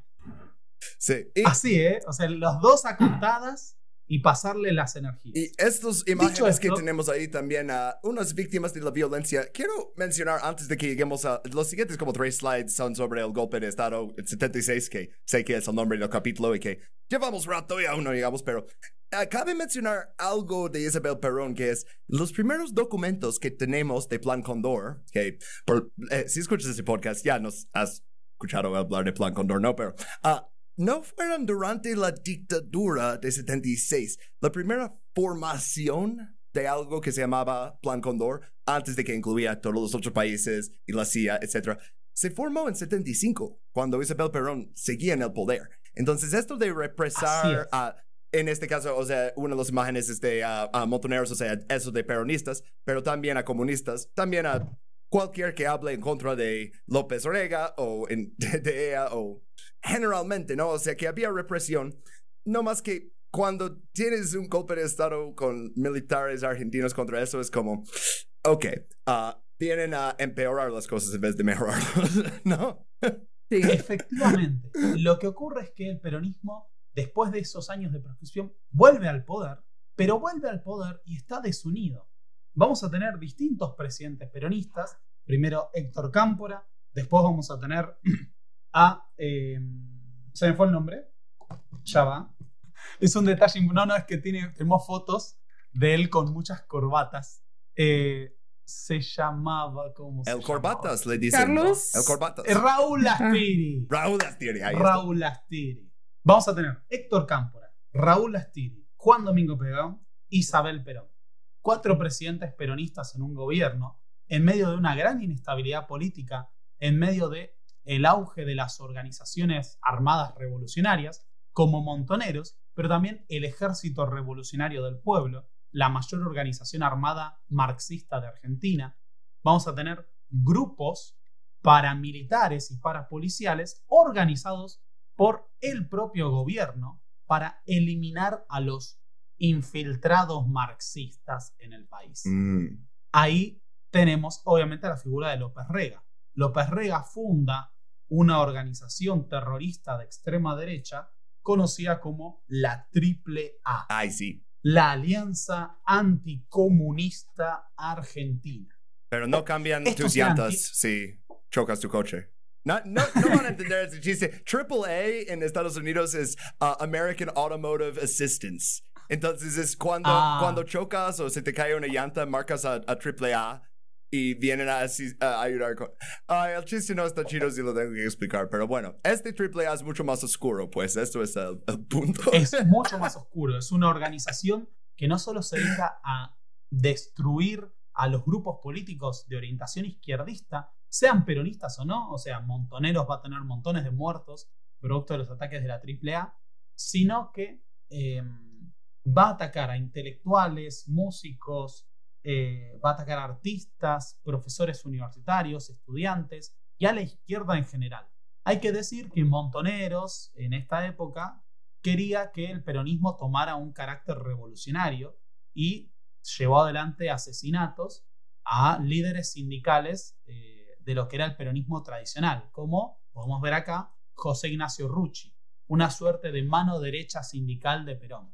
Esos asesinatos llevaron a que Perón diga estamos ante una guerra interna. Mm. Los marxistas quieren tomar el gobierno. Y así se empezó a alimentar a estos grupos como la AAA o el Comando Libertadores de América. Y en 1975, Isabel termina movilizando al ejército para reprimir a la guerrilla y también a los sindicatos combativos revolucionarios, al movimiento obrero, al movimiento estudiantil, en lo que se conoció como el Operativo Independencia. Mm. Primero en Tucumán, la provincia de Tucumán, donde estaba la guerrilla rural del ERP, del Ejército Revolucionario del Pueblo, y después progresivamente en todo el país. Y el comandante de, 1900 de esa fuerza en Tucumán fue alguien que va a ser importante, ¿verdad? Efectivamente, vamos a tener a varios. Vamos a tener a Domingo Bussi, vamos a tener a Acdel Vilas, y desde agosto de 1975, ahora no me acuerdo si es agosto o septiembre, pero tiene que ser agosto o septiembre, es uno de los dos meses, no puede ser otro. Si no Ujú. me equivoco, es agosto. El comandante en jefe de la represión efectuada por las, las Fuerzas Armadas va a ser el comandante en jefe del ejército, que es Jorge Rafael Videla.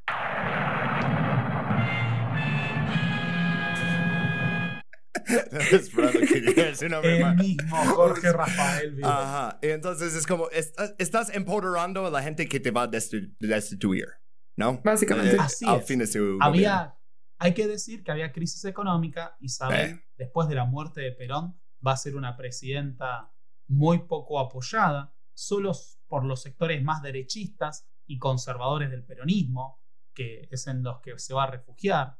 La crisis del petróleo ya se había iniciado, los planes económicos van a fracasar. Y tenemos esto, organizaciones armadas revolucionarias, vamos a tener un sindicalismo cada vez más combativo, pero de corte peronista de izquierda revolucionario o de orden comunista, trotskista. Y esos grupos van a ser los que ponen en jaque a un gobierno que para sostenerse termina dándole aval a las Fuerzas Armadas para dirigir la represión. Y, oh, pero seguramente jamás lo van a usar contra mí, ¿no? Porque eh, solo lo usan contra peronistas. Ah, ¿cuál es mi apellido? Oh, hmm, curioso. Oh, detalle. Pues seguramente nada que ver. Este, ok, pues entonces en este slide ya vamos a llegar a- al golpe, pero primero necesitamos hablar de la participación de Estados Unidos en eso. Va- vamos a leer unas cosas aquí, pero ah, este, el el, el documento más temprano que incluí creo que es de febrero 76. Entonces, si quieres empezar desde antes de eso, ya llegamos a eh, Estados Unidos en los últimos meses. Listo, yo solo quiero señalar eh, dos cositas. Mm. Para pensar cómo las Fuerzas Armadas se propusieron el derrocamiento del gobierno peronista, para implementar una represión mucho más brutal, tenemos que pensar que durante años los militares argentinos estuvieron formándose en técnicas de lucha de contrainsurgencia. En 1957, en la Escuela Superior de Guerra, se da el primer curso protagonizado por militares franceses que tomaron sus lecciones de Indochina y Argelia para desarrollar la lucha anti-insurgente. Y con el tiempo será anticomunista y con el tiempo antisubversiva. ¿Sabes quién más aprendió de ellos? Estados Unidos. Y luego perdieron. Pero se estableció una, una relación dinámica en la cual los militares argentinos tomaron estos cursos de la doctrina francesa e incorporaron la doctrina de la seguridad nacional de Estados Unidos y formaron su propio saber, entre comillas, antisubversivo, a tal punto que en esa relación de formar militares para la represión interna, no solo vinieron estadounidenses a impartir clases y fueron militares argentinos a formarse a West Point, a Panamá, en la Escuela de las Américas, sino que incluso llegaron a venir estadounidenses a aprender de los argentinos. Ah, y los técnicas de la estadounidenses en, uh, uh, digo, los estadounidenses usaron argentinos para entrenar los contras al principio de los ochentas hasta que les caímos mal con la guerra en Malvinas y apoyar a los británicos, pero los, o sea, los primeros contras que fueron entrenados para como un ejército rebelde con dinero de droga y todo eso, ¿no?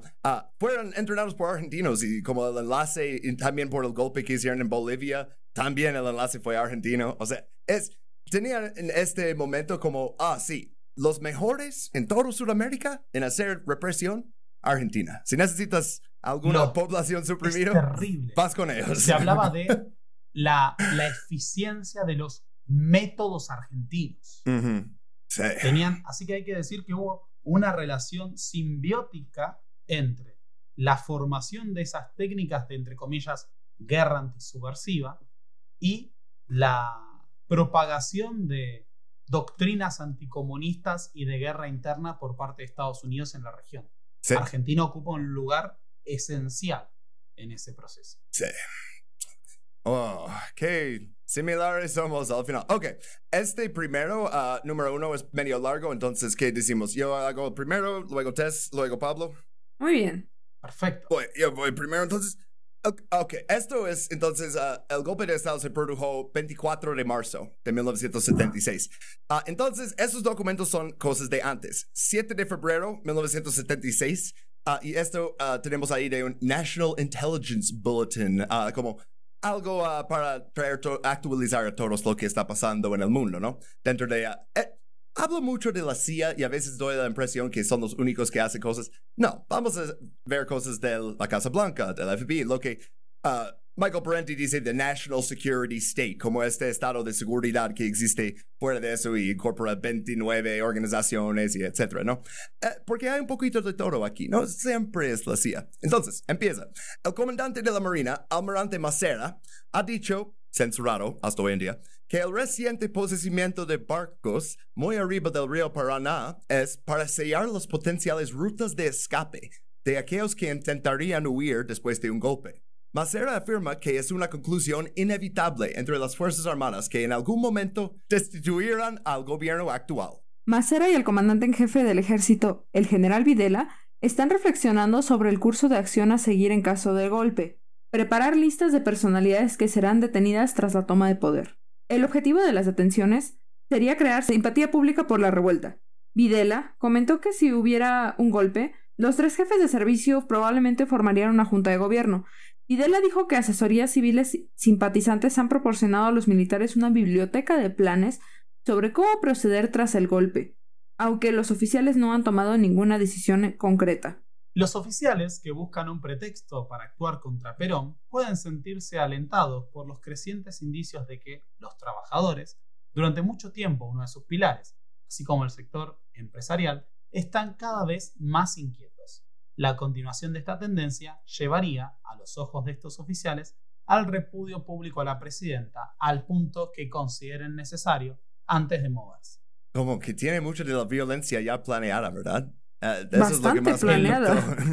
Para que nos hagamos una idea, por ejemplo, la propia madrugada del golpe de Estado se producen secuestros, torturas y desapariciones de montones de líderes sindicales, entre ellos el sindicalista revolucionario René Salamanca. Mm, sí, ese nombre sí me suena. Es que hay muchas víctimas. Este, eh, es exactamente el mismo uh, uh, blanco en el golpe que se, uh, luego hicieron en Bolivia unos años después y que el, la Junta Militar de Argentina reconoció inmediatamente. Y vamos a ver más adelante que hablan de, oh, pero reconocer al nuevo país golpista, mm, hay que hacerlo después de que unos países latinos lo hacen. Y por eso, como hablamos de que Argentina fue la clave por muchas de las operaciones, o sea, como Plan Condor, como el entrenamiento de los contras, todas esas cosas, ah, pues, ¿por qué?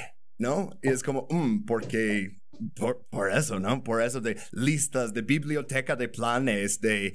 Oh, pero lo, lo, más cagado de eso es, eh, las detenciones sería crear simpatía pública por la revuelta. O sea, piensan que arrestar a gente y, y, etiquetar a los comunistas y desaparecerlos va a hacer a la gente querer más al gobierno. Así piensan, ¿no? Efectivamente. De hecho, el punto central de todo el discurso y la política de la dictadura va a ser ganar lo que ellos llaman la guerra contra la subversión. Mm -hmm.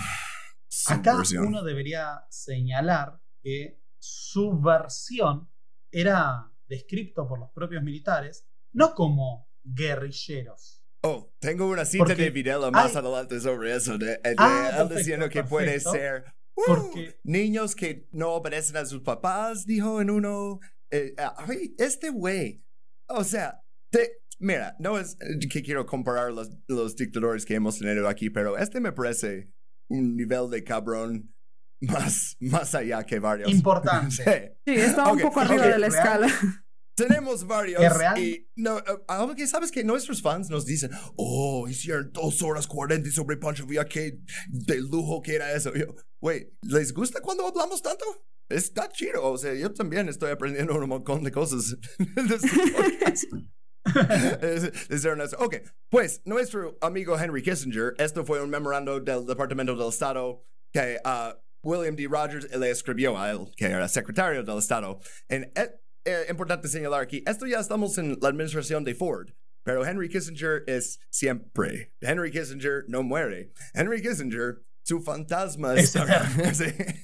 Eh, Es eh, como ese no dicho que dice, "Hier- ¿Mm? eh, hierba mala nunca muere, ¿no? Entonces, Ajá, exacto. Efectivamente. Oh, la, la frase en inglés es como a bad penny, como un centavo que no. De hecho, no sé qué significa. Bueno, el documento dice, ah, el nuevo gobierno militar probablemente sería nacionalista y anticomunista en su política exterior.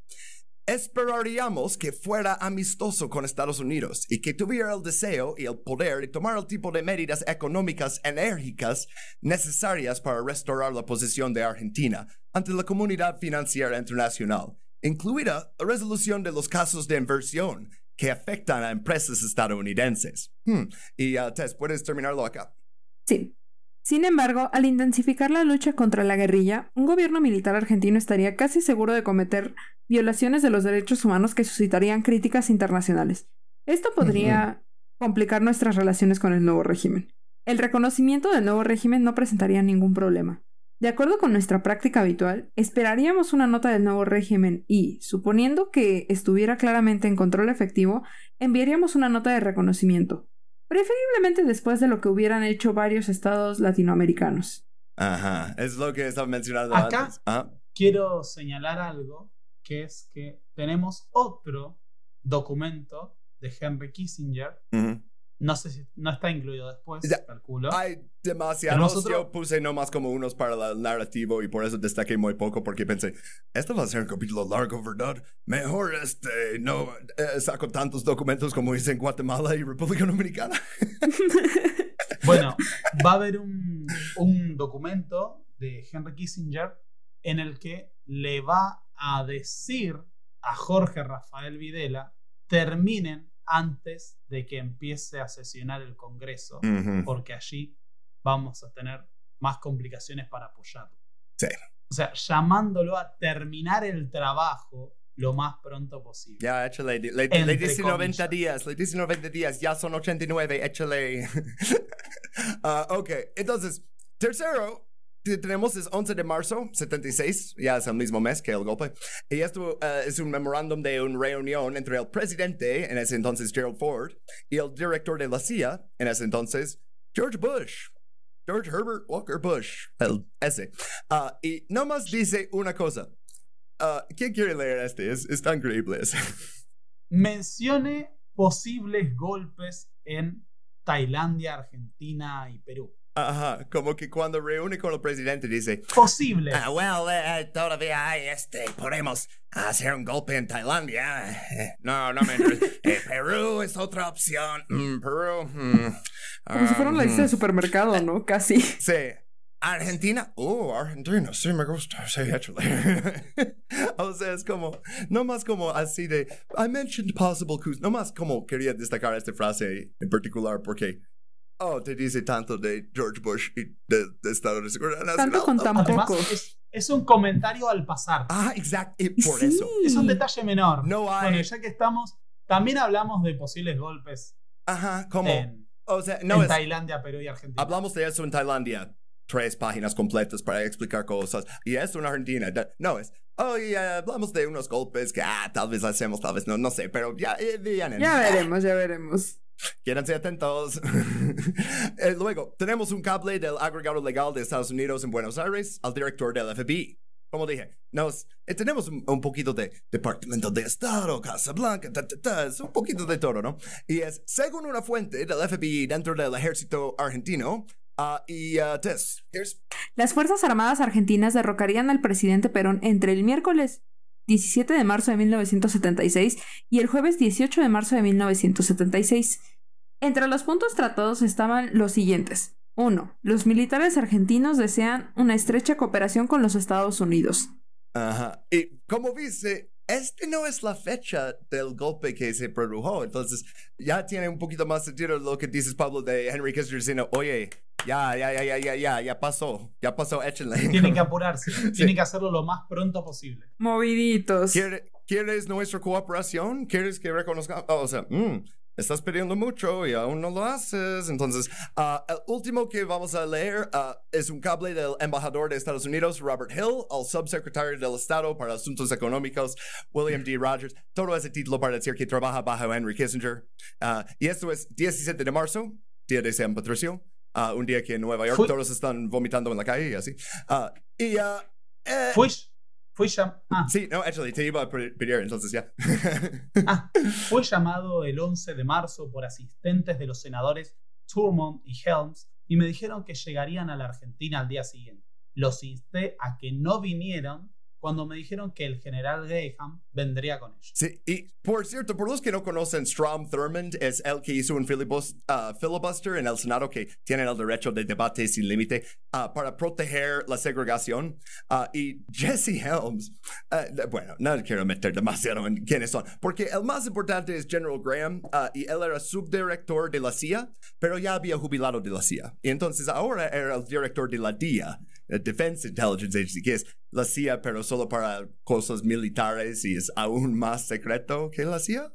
Ah, es, es raro que salen cosas de ahí, normalmente todo es clasificado para siempre y así. Ah, y termina con, además, aconsejé al General Graham y a sus asociados que harían bien en salir de Argentina lo antes posible.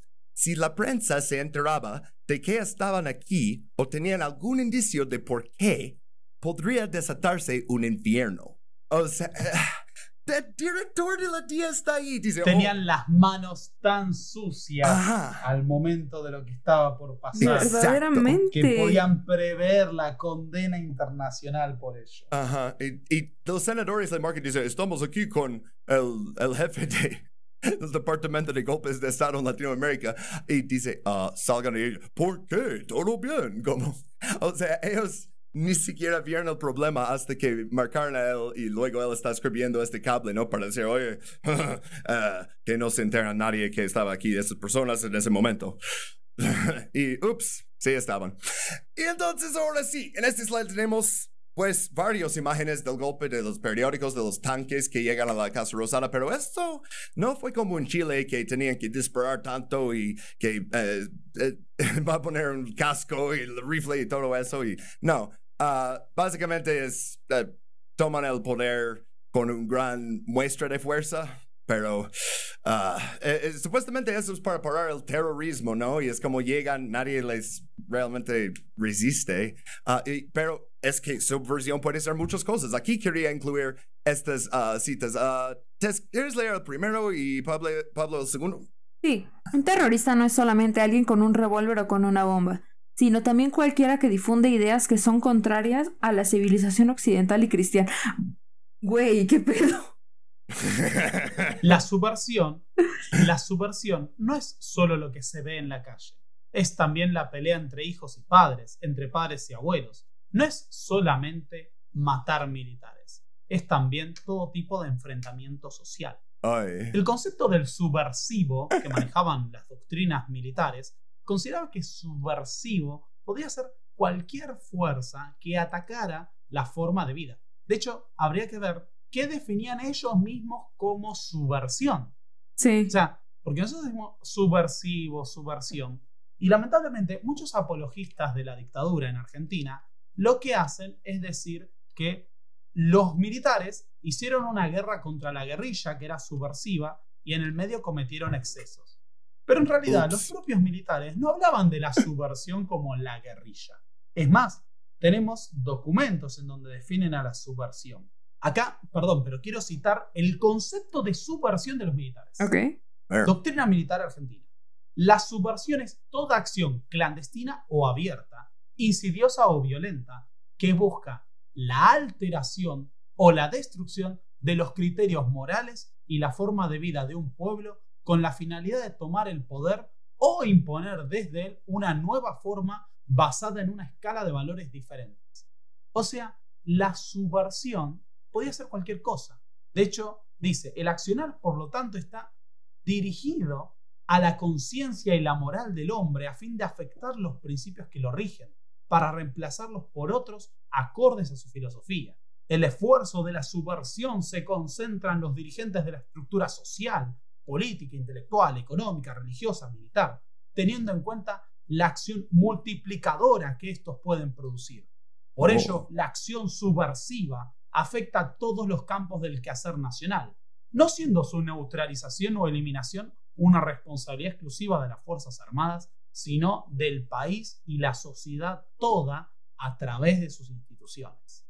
Por eso cuando hablamos de este Estado terrorista, hablamos de un Estado que se propone destruir todo lo que pueda ser considerado subversivo, que era un conjunto de actividades que incluían desde la lucha armada hasta hacer una huelga, impulsar una protesta estudiantil o realizar publicaciones que fomenten, por ejemplo, o defiendan los derechos a la diversidad sexual. Todo eso podía ser subversivo porque atentaba contra la forma de vida occidental y cristiana. Eso mismo, justo. Ojalá tuviera el clip de Fred Armisen en Parks and Rec cuando supuestamente, y eso fue show de propaganda, ¿no? Entonces, de- supuestamente en Venezuela, pero dice como, oh, este, si cobras demasiado por lentes o suéteres, te mandan a la cárcel. Este, si cocinas demasiado el pollo, cárcel. Si cocinas muy poco y no queda cocido el pollo, también cárcel. You're stealing, right to jail. You're playing music too loud, right to jail, right away. You're driving too fast, jail. Slow, jail. You're charging too high prices for uh, sweaters, glasses, you right to jail. You undercook fish, believe it or not, jail. You overcook chicken, also jail. Cualquier cosa pueden decir subversión. Es, es uno de esos países que literalmente todo es ilegal, pero no lo vas a ver en tu vida diaria hasta que decidan, ah, sabes que hoy vamos a aplicarlo en tu contra. Y si eres alguien como un líder sindical, pues es el primer día, como dices en la madrugada, ¿no? Ah, pero eh, incluso es, es, ese círculo se encoge más y más y más. Obviamente los primeros blancos son los más obvios, pero como que ah, ganan un, un sed de eso, ¿no? De derramar Es que- más sangre. Es que justo ahí entra también, o sea, esta cuestión que hemos visto mucho, ¿no? Que es como la política del miedo, ¿no? Y uno dice, ¿quién realmente, o sea, por ejemplo, esto que dices del pollo, ¿no? ¿Quién va a corroborar que esté cocinando bien el pollo? No va a venir, o sea, un militar a hacerlo. Pero ¿qué hacen cuando te dicen eso? Que te meten miedo y que tú entras con el miedo y dices, bueno, mejor lo hago de cierta forma y mejor me, me comporto de cierta forma, porque uno nunca sabe justo lo que dices. Cuando voy a tener un mal día en el que me tope con un policía, un militar, lo haga enojar, ¿y qué crees? Lo usan en mi contra, ¿sabes? Entonces, Eh, este tipo de cosas, pues son importantes como para sustentar este, estos golpes, estos regímenes, estas dictaduras, porque finalmente, eh, si no hay miedo, o sea, la gente se puede dar cuenta fácilmente que es como, bueno, podemos tirar este, a, esta persona, ¿no? O sea, podemos quitarlo de aquí. Pero si los convences de que tienen que estar bajo control hasta en lo más mínimo de su vida, eh, realmente, ¿qué oposición puedes tener? ¿Sabes?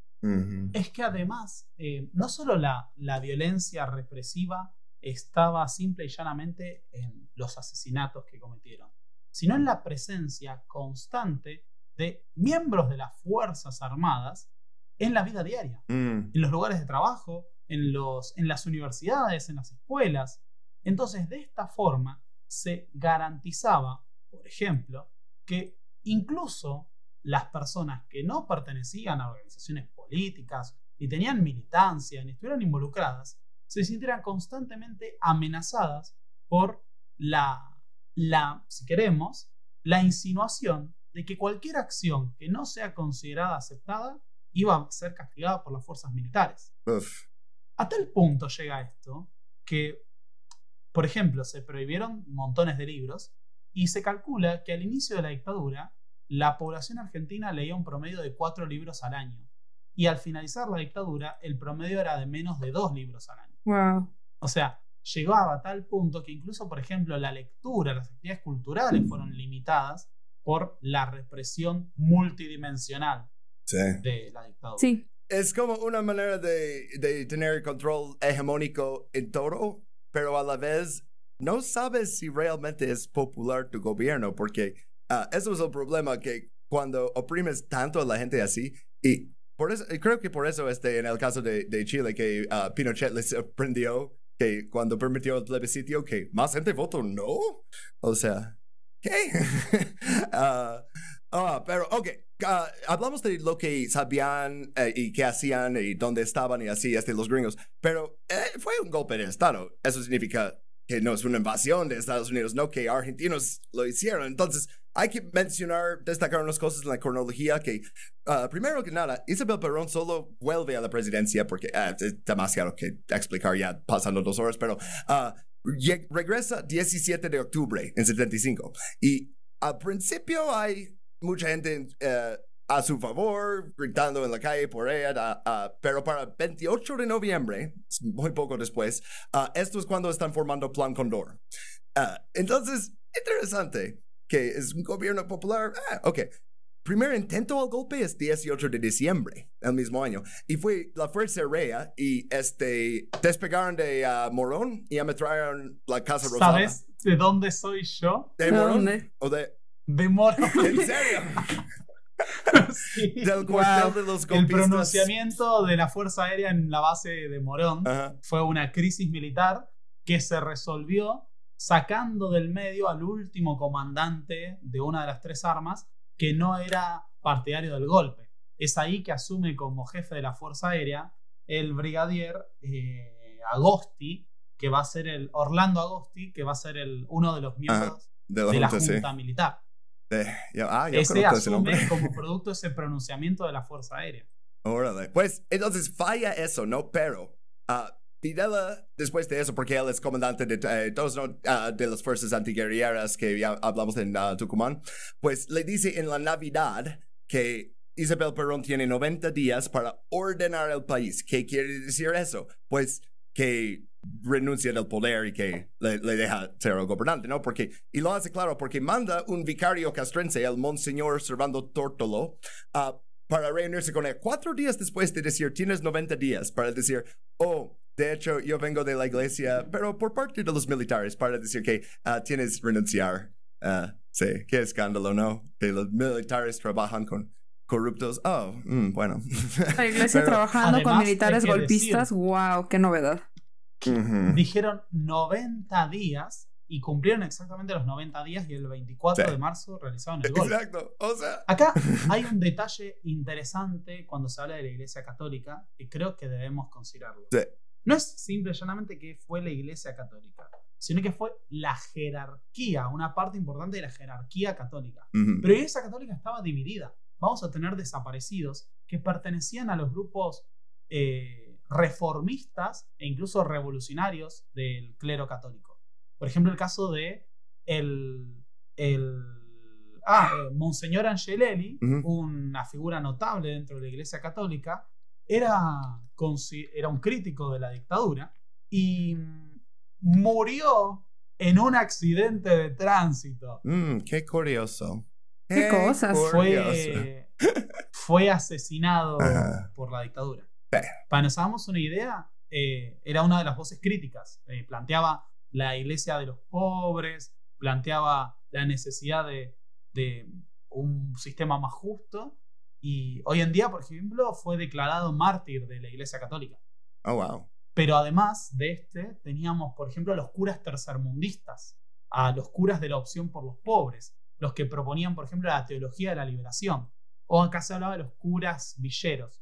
Las villas son los barrios marginales, pobres de Argentina, y había curas que tenían esta prédica tercermundista de un catolicismo revolucionario que fueron desaparecidos. Dale. Es como todo el país, todos los sectores está comiendo a sí mismo, como en este periodo. Es un Ouroboros de Argentina, de la tierra fue comiendo a Buenos Aires y así infinito, ¿no? De, de, escoger nuevos blancos y objetivos y asesinar más gente. Y, uh, ok, pero uh, la cronología, no, la última aparición pública de Isabel fue el 10 de marzo. O sea, ya estaba como. Uh, tenemos ahí la imagen del helicóptero. Ah, que le, llevan desde ahí, eh, aterriza en otro lugar. Creo que lo tengo en las notas. Ah, sí, iba a Olivos uh, el, 24, ¿no?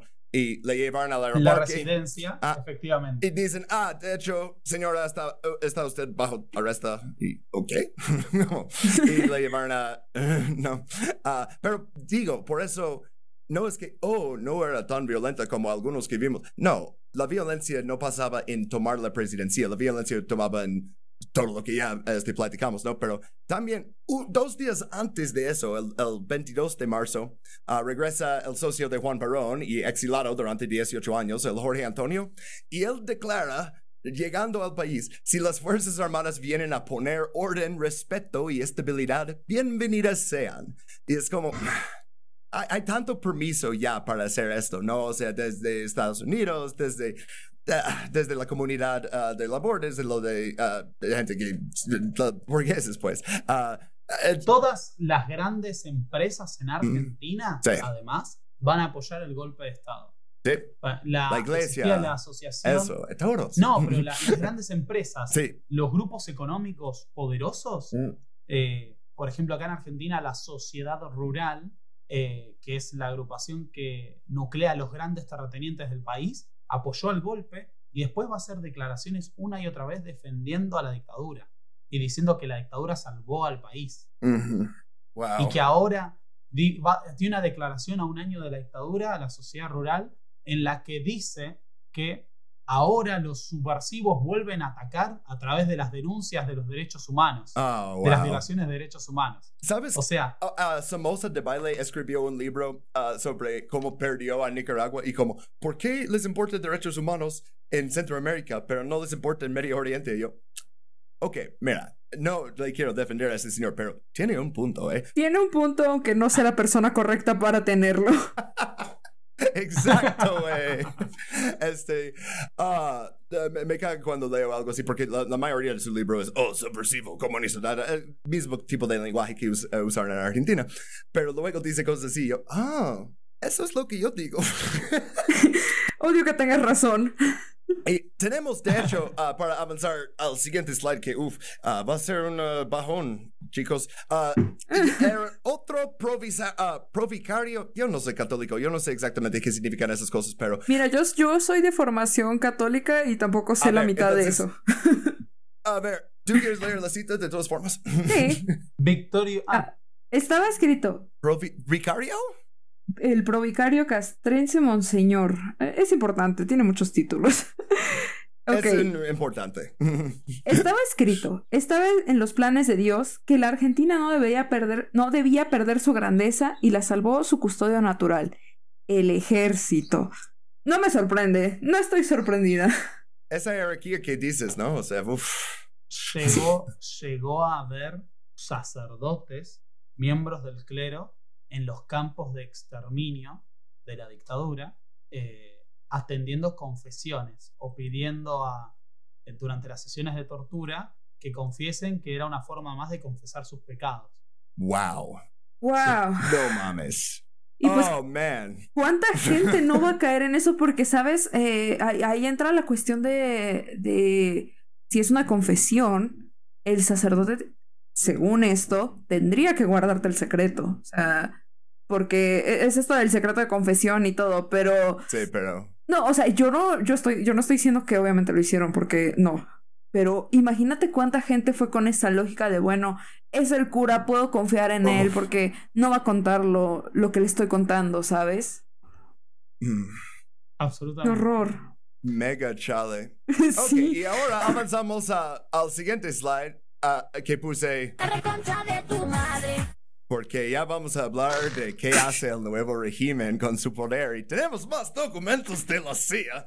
Ah, es, va a ser demasiado ah, leerlos, pero puse aquí unas imágenes de un sitio, uno de varios sitios, pero como uno famoso por ah, todos los testimonios que tenemos ah, de un lugar en Buenos Aires donde llevaba gente a torturarlos y ah, también este es inmediatamente después, este es a ver, ah, es que ponen la fecha en forma norteamericana, entonces como me confundí un momento pensé, es, es el 9 de marzo, eso está mal, no, es en Estados Unidos, entonces significa 3 de septiembre. Ah, sí. Y esto es sobre el secuestro y asesinato de Jesús Ce- Cejas Arias y Crescencio Galanen- Galanena Hernández. Y estos fueron empleados de la Embajada de Cuba en Buenos Aires ah, y fueron ah, desaparecidos y, asesinados por fuerzas de seguridad argentinas ah, en el mes de agosto. Ah, entonces, ok, eh, desde marzo a agosto ya no es una guerra interna, ya estamos matando a gente que tiene protección diplomática.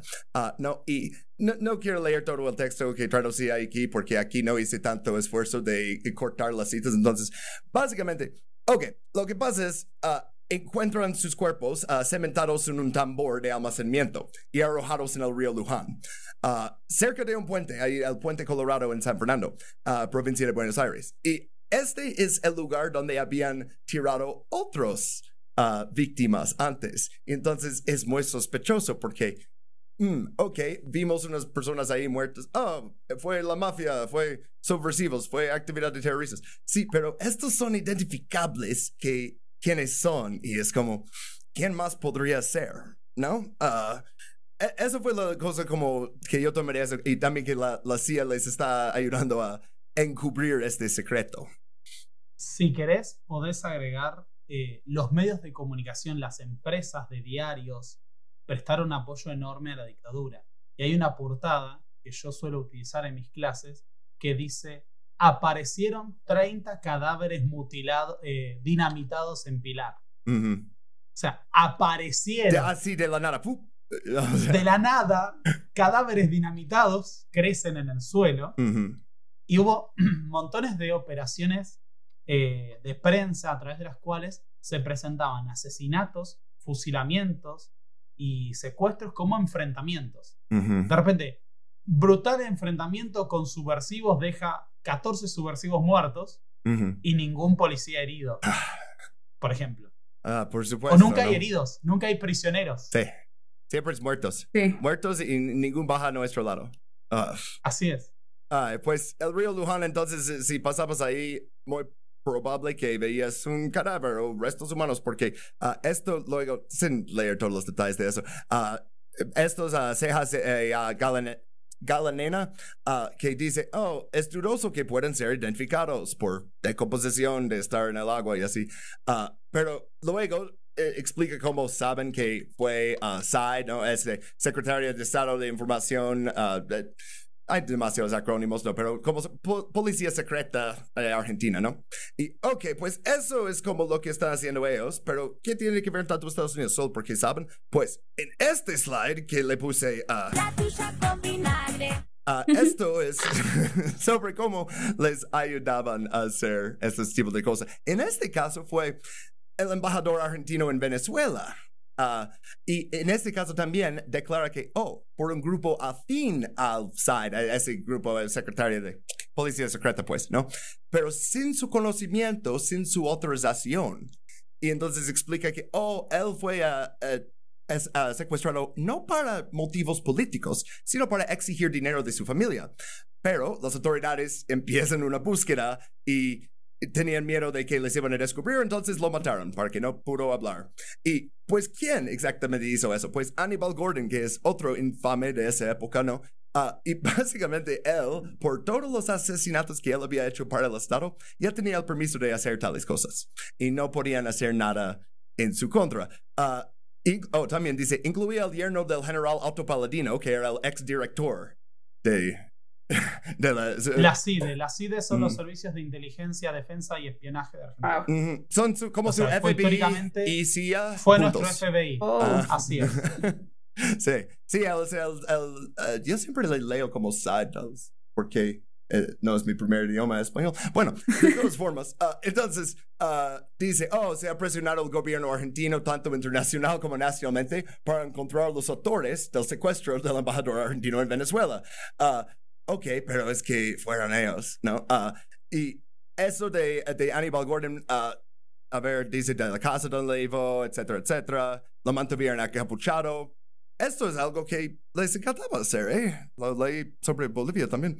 Uh, ah, y luego que la policía de provincia de Buenos Aires le encontró, y, oh, resulta que también secuestraron un niño de la familia, pero en este pagaron el rescate. Y, oh, de hecho, este niño fue ¿Hijo de quién? No, estoy mezclando los casos. Este documento, como los que ven los slides van a ver, es súper largo y básicamente explica todas las cosas que ha hecho Hannibal Gordon y ah, ya, ya, ya es mucho. Ah, pero eh, importante aquí es que declara que, oh, Aníbal y su banda fueron responsables del secuestro y posterior asesinato de los dos diplomáticos cubanos en Buenos Aires en agosto 76. Entonces, oh, es el que hizo este el año pasado que también nos hizo problemas. Ah, oh, sin embargo, varios funcionarios de la CIDE expresaron en privado su preocupación por las futuras actividades de Aníbal y su grupo, ya que era bien sabido que además de realizar operaciones negras oficiales, también se les permitía trabajar por cuenta propia realizando operaciones como extorsiones para completar sus ingresos secundarios. Es su side gig. O sea, es, su Uber Eats. Es, eh, utilizaban, utilizaban los...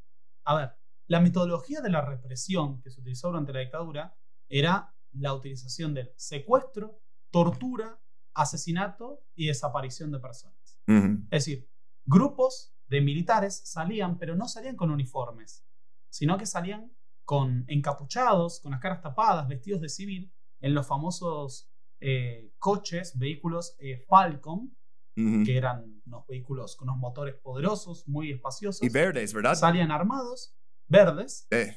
los secuestraban en sus casas o en lugar, a la salida de lugares de trabajo. Informaban a la policía o a las Fuerzas Armadas que actuaban de, de uniforme y pedían lo que llamaba zona liberada.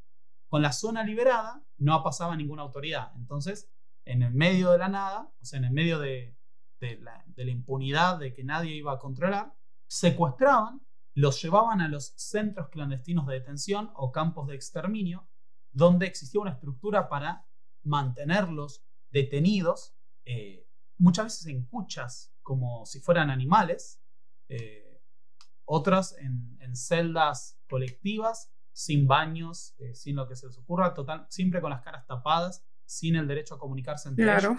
Y eran brutalmente torturados con todos los métodos que se les ocurran. Todos. y no, no, sé si, si es la idea ponernos con este tema, pero todos los métodos que se les ocurran fueron utilizados. Wow. Este, eh, no más quiero destacar esta parte justo al, final, final, final de este documento llena de los crímenes de Hannibal Gordon. Uh, Ah, supuestamente un departamento que ah, su función es hacer cumplir la ley y el orden. Uh, y e, este parte E al final de todo este rollo dice...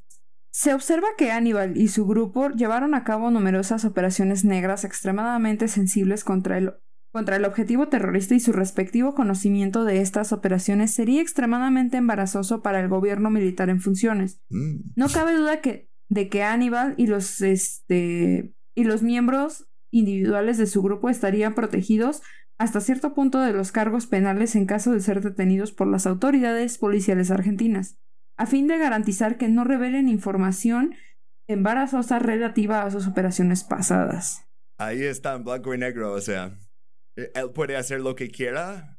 ah, Y eh, eh, con impunidad. puede se- secuestrar Con niños. absoluta impunidad. Secuestrar al hijo pequeño de un ciudadano estadounidense. Eso es lo que. Estaba mezclando sus secuestros de niños. um, eh, sí, um, aquí en México el tema del secuestro es uh, muy hablado por muchos políticos y Sí. uh, nunca quieren admitir que, oh, de hecho, ¿sabes esos carteles que... uh, es como, había un artículo de Vice hace unos años que, Vice que dice, el gobierno estadounidense por accidente financió y armó a El Chapo Guzmán. Yo, "Eh, por accidente, accidentalmente. Es como, sí oh, mira, me todo". tropecé y te lancé millones de dólares en un maletín. Sí, o no, sea, es como, hay ciertos criminales que hacen esas cosas como secuestros, como ah, asesinato de, de perio- periodistas y dicen, ah, resulta que de hecho los financiamos. No, no quieren decir eso, quieren decir que, oh, vamos a poner pena de muerte para secuestradores.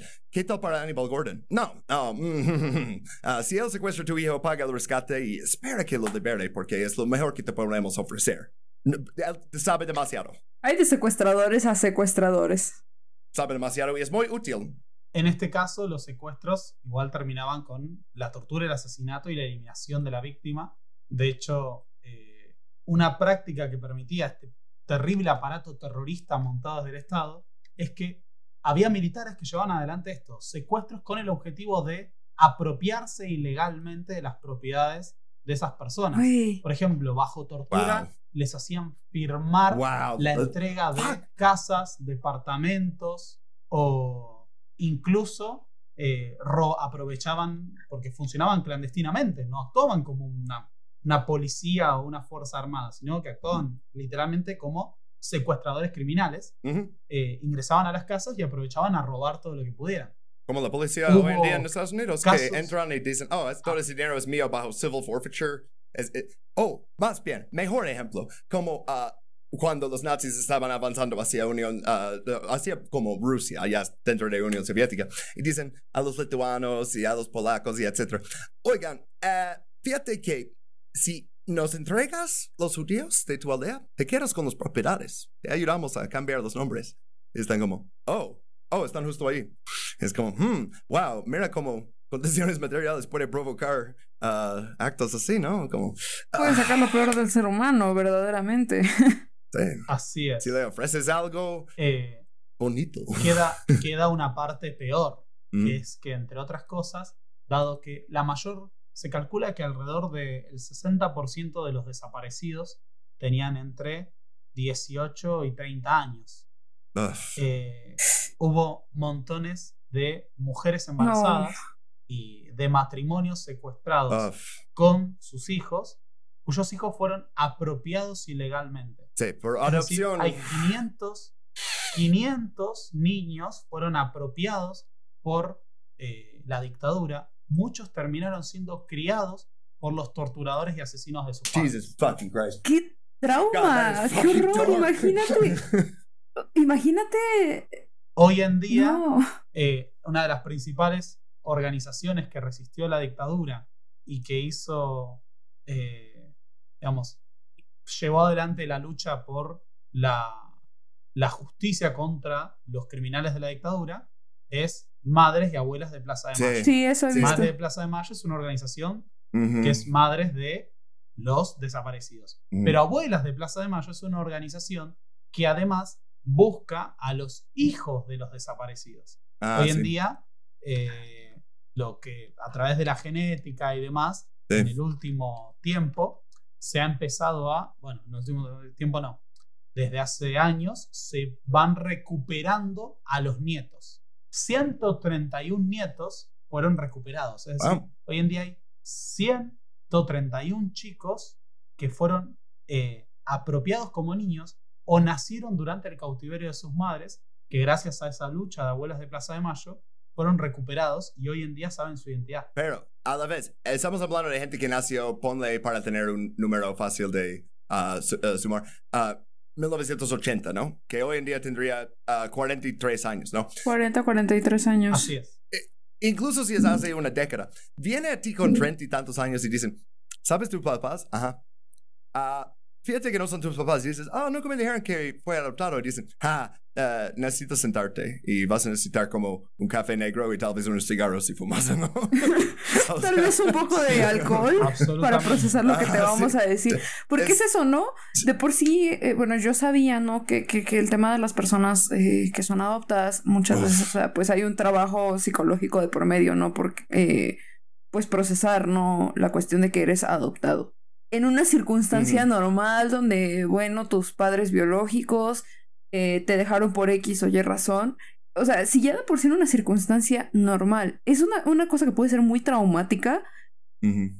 ¿cómo te, cómo te caerá? Bro, ¿sabes qué? Esos papás que te criaron con tanto amor, bueno, mataron a tus verdaderos papás y dijeron, oh, mira, qué bonito niño, y, y te llevaron con ellos. Güey. Y esa es tu historia. Güey, ¿cómo, pro- ¿cómo procesas eso? No, es- debe ser imposible de procesar. Fuck. Debe ser. Ah, Eh, eso es De hecho, hay un caso, hay un caso muy difícil de tratar de porque estos nietos desaparecidos, eh, el Estado paga indemnizaciones a las víctimas de estos crímenes. Pero ¿cuánto le pagan, eh? Porque a veces... No, bastante, Ah, sí. mucho. Ah, bueno. Ah, Sí, sí, sí. No, o- obviamente Pero no hay un- resuelve las cosas, pero digo... Di- a veces al menos. "Oh, No, no lo, resuelve. senti- lo Pero hay un sentimos, aquí hay caso- mil dólares. Como, "Eh". Hay un caso eh, muy eh, duro de tragar de un hombre que decidió usar esa indemnización para pagar el juicio contra, digamos, de defensa, la defensa de su apropiador, es decir, de la persona que se quedó con él. Mm. Wow. Eh, pero es una, es una historia es una historia aislada, pero Pero, de un tipo que, Ah. digamos, terminó desarrollando cariño por el torturador de su padre. es que, es que es a lo que voy, ¿no? O sea, por asesino de su Igual padre. no lo, biológico. no, o sea, sí es un acontecimiento aislado, pero tampoco lo culpo porque mira, o sea, es gente, como dice Jeremy, son personas que mínimo, mínimo, mínimo llevan 30, 40 años creyendo que estas personas son sus padres y, y obviamente si me dices eso amaron de a... mis papás ahora me muero. Es que es eso, o sea, Es que debe ser terrible. Debe ser exacto, son personas que amaron a estos, a, a- a- a estos torturadores, ¿no? O sea, O estos no, torturadores, tal, vez- lo- tal vez no. o sea, bueno, Tal vez ya depende Mira, de su relación. Ese es lo que voy, mira, o sea, en este caso en particular que dice Pablo, lo entiendo porque es Mm. como, bueno, el tipo seguramente tuvo una infancia lo suficientemente buena, desarrolló obviamente un cariño porque creyó que era su papá o su, o sea, que eran sus padres finalmente. Entonces, si bien hay gente que podría procesarlo con mucho trauma de por medio y decir, ¿sabes qué? No quiero saber nada de ti por lo que hiciste con mi familia. No culpo que el tipo no pudiera y dijera, Ajá. no, te voy a defender, ¿sabes? O sea, a lo mejor nos puede, creo que en, en un contexto que nos es tan lejano, o sea, a mí, por ejemplo, yo no sé qué haría en esos casos.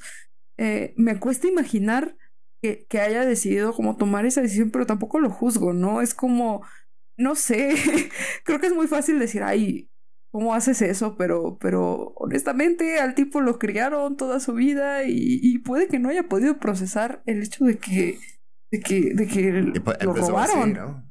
O sea, de sus padres muertos. Güey, ah, normalmente en el último slide pongo un meme o algo, pero pensé que los últimos como cuatro slides de este, na- nadie realmente quiere ver un meme ahorita.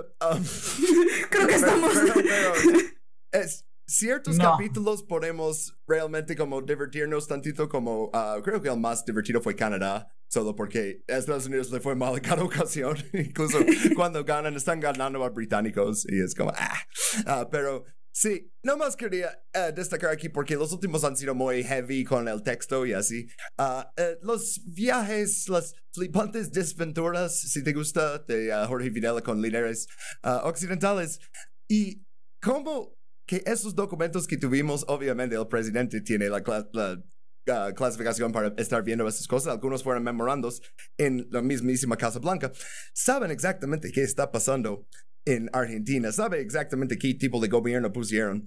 Y, oh, pero mira, mejores amigos. Y, eh, y para tener algo diferente puse la imagen de cuando estaban arrestando a Videla y Videla y de, pero ¿por qué? Si yo soy el salvador de este país, yo no entiendo que hice nada malo. Quiero- vida".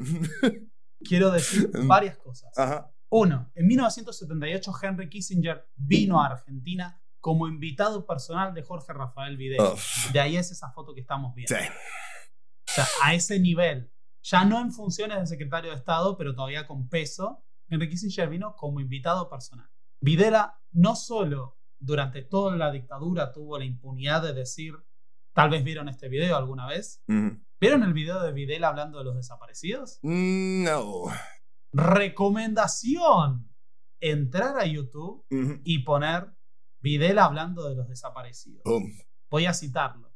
Videla dice, el desaparecido es una incógnita, no está.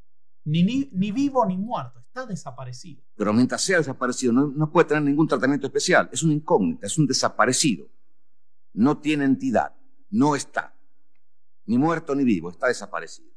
Así que no hay nada que se pueda hacer. Así, ante un medio de comunicación, entrevista.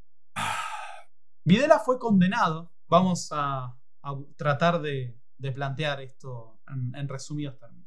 La última dictadura es responsable al menos de 8.000 secuestros, torturas, asesinatos y desapariciones. Y posiblemente de cerca de 30.000 secuestros, torturas, asesinatos y desapariciones. Uf. Durante esos años se produjo un cambio estructural en la economía del país que llevó al aumento de la desigualdad económica debido a que las grandes empresas apoyaron la dictadura y se beneficiaron de ella. Es más, la dictadura, antes de dejar el gobierno, estatizó la deuda de las empresas privadas. Es decir, la deuda de las grandes empresas, incluida la deuda de la familia Macri, quien fue, eh, o sea, el padre de Macri, Solo tuvo hay como seis familias que tienen todo ahí, ¿verdad? estatizada, estatizada por la dictadura. Es decir, fue pagada por el conjunto del Estado Nacional. Deudas que eran de empresas privadas, que habían especulado con los beneficios de la dictadura. También hubo cómplices empresariales de la dictadura.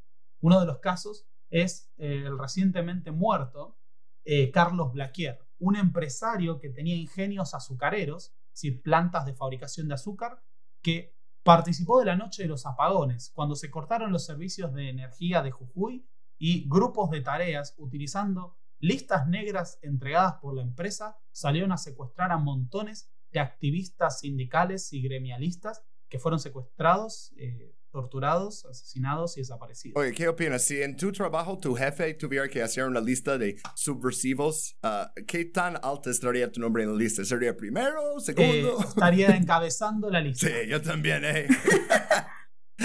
Pero como no te imaginas. Sí, sí. Así que no solo la dictadura ejerció un terrorismo de Estado que afectó a toda la población, la mayoría de las víctimas fueron jóvenes, obreros y estudiantes. Incluso, por ejemplo, durante la noche de los lápices se secuestró, a- hay una película que un día si quieren la pueden ver, eh, se secuestró un grupo de militantes estudiantiles de escuela secundaria. Hablamos de chicos de entre 15 Secundaria, y 17 güey. años que fueron secuestrados, torturados, las chicas fueron No. violadas, Ah. fueron asesinados por militares y policías y desaparecidos. Mames, güey. Son Yo niños. pensé que el de Chile estuvo malo. Este es tal vez el más violento que hemos, eh, hemos visto en esta serie. Sí. Wow. Yo conocí a Iris Avellaneda. Iris Avellaneda fue secuestrada y torturada y violada por la dictadura. Pero eso no es todo. Su hijo, Floreal Avellaneda, conocido como el Negrito Avellaneda, era un niño de 15 años que militaba en el Partido Comunista. Floreal fue asesinado y su cuerpo fue encontrado empalado en el río de la Plata. Güey. Eh, Siempre los 15 tienen al años. agua. Tal Pero vez 15 años tenía nomás. los podcasts de True Crime podrían hacer un análisis de por qué siempre les tiran al agua. Yo tengo una teoría. Porque, ah, existió, existió una política para desaparecer los cadáveres.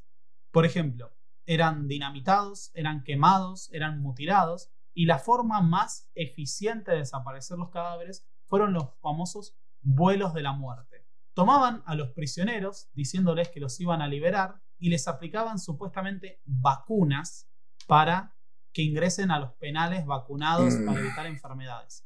Lo que hacían era drogarlos Sí. lo suficiente para que no puedan moverse, Thorazine, algo así. pero no demasiado para que puedan estar conscientes. No mames. Y eran arrojados vivos al río de la Plata desde aviones con la suficiente altura para que sus cuerpos se hundieran en el fondo.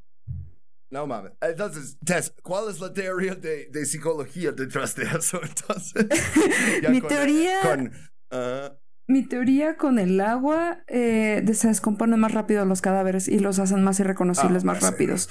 Eh, y, y, bueno, eh, es que yo tuve, tuve mi época como fan del true crime. Eh, entonces. Lo que yo puedo pensar es que justo, o sea, cuando tiras al agua, mira, estás matando dos pájaros de un tiro.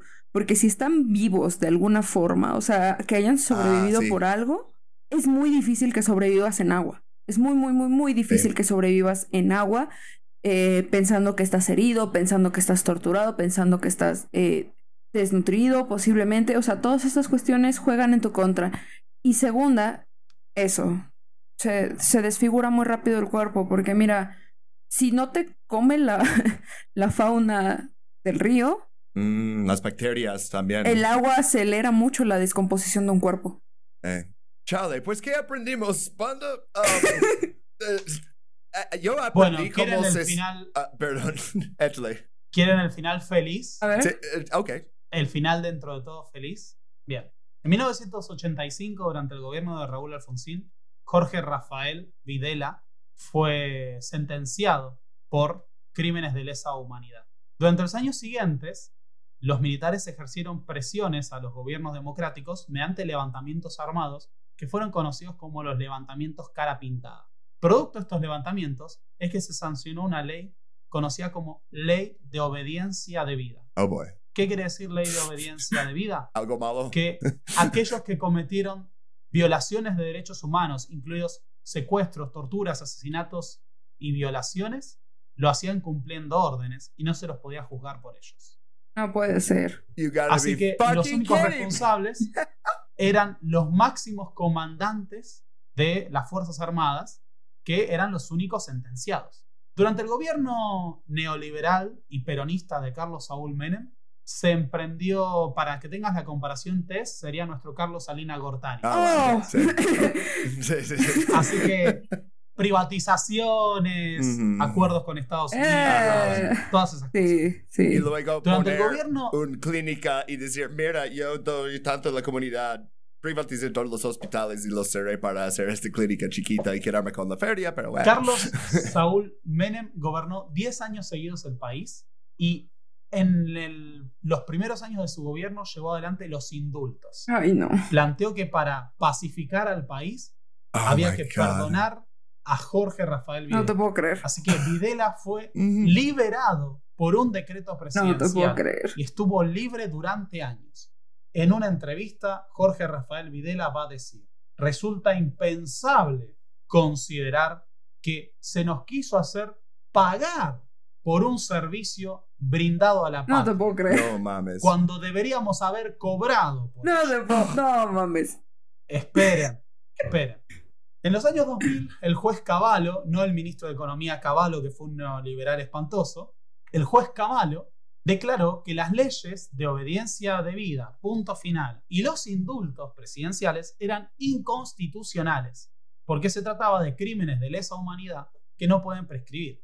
Así que Jorge Rafael Videla, durante los gobiernos de Néstor Kirchner y Cristina Fernández de Kirchner, fue llevado a juicio nuevamente, se lo encontró culpable y fue sentenciado a prisión domiciliaria. No, oh. La parte...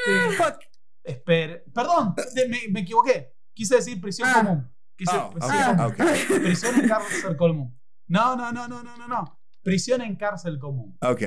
El punto central Mejor. y al que quiero llegar y terminar con esto es que el 13 de mayo de, perdón, el 17 de mayo de 2013, Jorge Rafael Videla fue encontrado muerto en el inodoro de su celda en el penal de Marcos Paz, en medio de estar cagando. Así Ah. que, El rey murió en su trono. o el pedazo de mierda que era en el inodoro de una cárcel común, Y Cagando. como Elvis también. Sí. cagando. Como el pedazo de mierda. La mierda ¿Qué? donde Ah, Ese es mi pertenece. final feliz. Entonces, Lo positivo es que más de mil represores fueron condenados en, el ul- en los últimos años y hoy en día en Argentina, a pesar de que no se ha avanzado lo suficiente a mi gusto sobre los cómplices civiles, tenemos un proceso excepcional que es que en este país se ha enjuiciado y condenado a torturadores y violadores de derechos humanos que fueron los principales responsables de los crímenes de lesa humanidad cometidos durante la dictadura. Algunos lograron morir antes de tiempo y escaparon de la justicia, pero muchos fueron condenados. Tenemos hoy en día mil condenados por estos crímenes. pues es, o sea, esto es la, la cosa, es que supuestamente soy a- abolicionista y no creo en cárceles y así, pero cuando luego ves cómo se aplica y dices, no, ya que les manden ahí para siempre, es como, ok, sé que no podemos usar las herramientas del amo para destruir su casa ya, eh, y que deberíamos pensar en otras cosas, pero a la vez... ah, esta gente provocó tanto sufrimiento tan dis- indiscriminadamente, es como, mm, No puedes evitar sentirte bien. Bueno, exacto. durante el gobierno, el- durante el gobierno de Mauricio Macri se quisieron aplicar eh, regímenes especiales como prisión domiciliaria o incluso se les quiso aplicar el famoso 2 por 1 que era que se les iba a conmutar eh, los años de prisión sin condena como dos años y hubiera habido criminales que hubieran sido liberados. Yo participé de las movilizaciones que se realizaron en repudio de ese intento de liberar a, a los responsables del terrorismo de Estado y por suerte ese proyecto se fue para atrás. Ah, Hoy en día hay una frase que utilizamos los militantes, eh, los que apoyamos la lucha por la democracia en Argentina, que es incluso el presidente, y esto quiero decir que debo reconocer que a excepción de lo que fue el gobierno de Mauricio Macri, desde, desde Néstor Kirchner en adelante tuvimos una misma línea política que creo que es muy positiva, y hace poco lo volvió a decir eh, Alberto Fernández, el único lugar para un genocida es la cárcel común. así es, ¿no? Ujú. O sea, o al fin de una cuerda. Entonces, ok, hacemos que O al final de una cuerda, rápidamente. o una pared que termine manchada. Ah, sí, sí. Pero eso me lo permito decir yo. ¿Sabes qué aprendiste? Creo que aprendí mucho.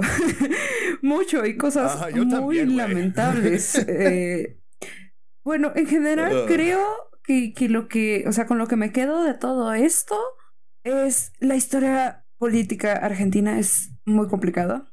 Eh, Mm. Muchos sube y bajas. Y, ¿sabes? Creo que a mí me ayudó como a entender mucho eh, una de las cosas que luego se le recrimina como mucho eh, desde el presente a Argentina y al presidente que está en turno, ¿no? Que es la cuestión eh, de las crisis y todo esto. Y, o sea, viendo todos estos antecedentes, todo lo que vimos hoy es como, honestamente, güey, no, no estoy sorprendida y, y, y espero que las cosas poco a poco se vayan componiendo porque qué feo, o sea, es, es, eh, qué feo que, que una, que, un, que tanta gente haya tenido que vivir como tanta mierda. Sí.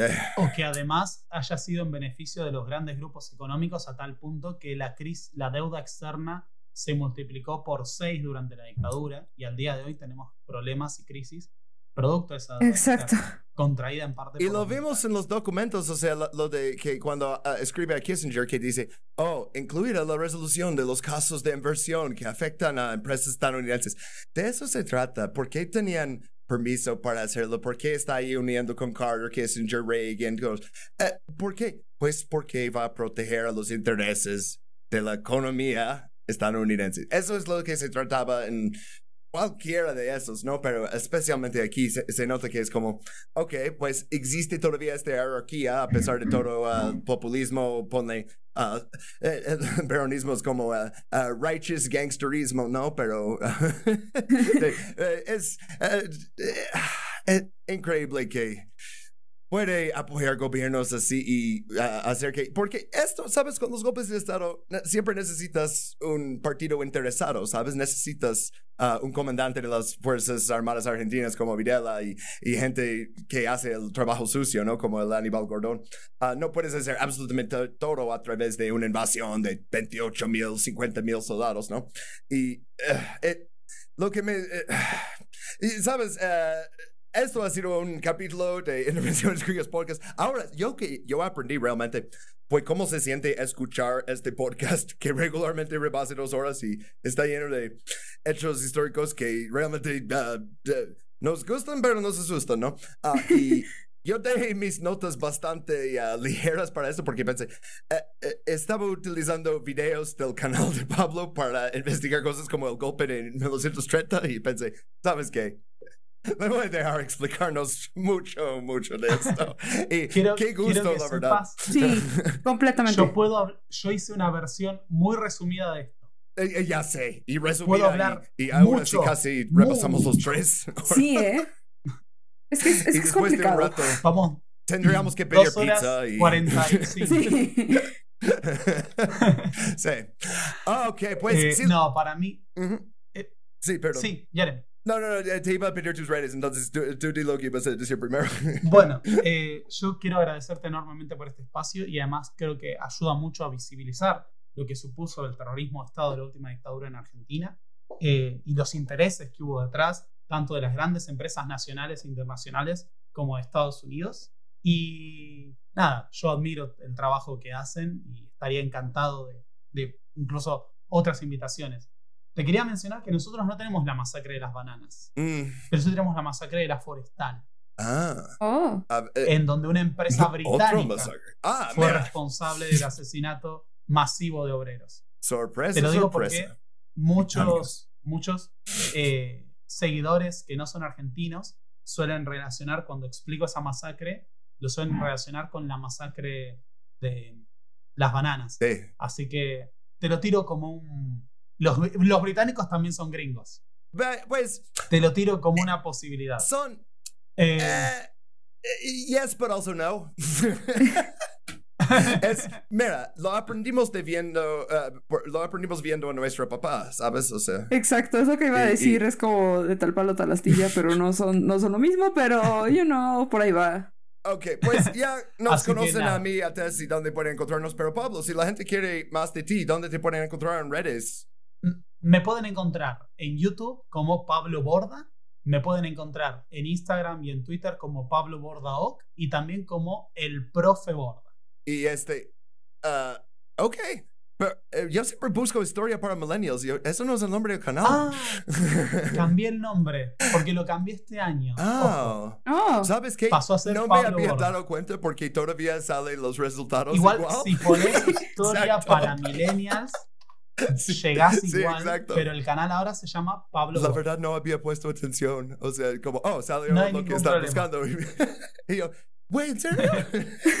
ok, pues ah, ah, recorté un, un pedacito de música para leer, eh, mientras leo los nombres de los Patreons que no- nos apoyan. Ah, por cierto, te- tenemos un Patreon. Nos pueden dar dinero y tener más capítulos como este, pero sobre diferentes cosas. Y la gente que ah, nos da aún más, les leo sus nombres y esta vez con música. Entonces, muchas gracias a Aflicta, Anthony Barreto, Boricoa, Carlos Galicia, César Becerra, Flavio Aratia, Heinz Kissinger, Iván Saavedra Dote, Alonso Ana Gabriela Granados Lozoyo, André Pérez Maraza, Angelia Cinto, Carlos Cornejo, Carolina Rincón, César Fabián Mato Olivares, Danny Garden, Dr. Luis Yáñez Guerra, Dwayne Vaz, Ed Ville, Edson Trejo, Elvis Cruz, Gaspi, ah, tenemos demasiado apoyo y no suficiente canción. Ah, Gerardo Bravo, Gus ZR, Jaime Melgar, buenos problemas de tener. Ah, Kevin Galaviz, Mario Miki, Embugueslo, ah, Rodrigo Garrido dos Santos, Samuel Estrada, Víctor Ochoa, Javier Alejandro Loza Mendoza. Y muchas gracias a Tess y a Pablo por ah, unirse conmigo para esta aventura de ah, super bajón tras bajón tras bajón. Y ah, gracias, Pablo, por explicarnos ah, cosas que no habríamos encontrado de otra forma. ¿eh? sí, muchas gracias Pablo No, por venir. muchísimas gracias. Para mí es un placer. Ay, excelente. Y gracias a todos por escucharnos y nos vemos la próxima. Bye. Nos vemos.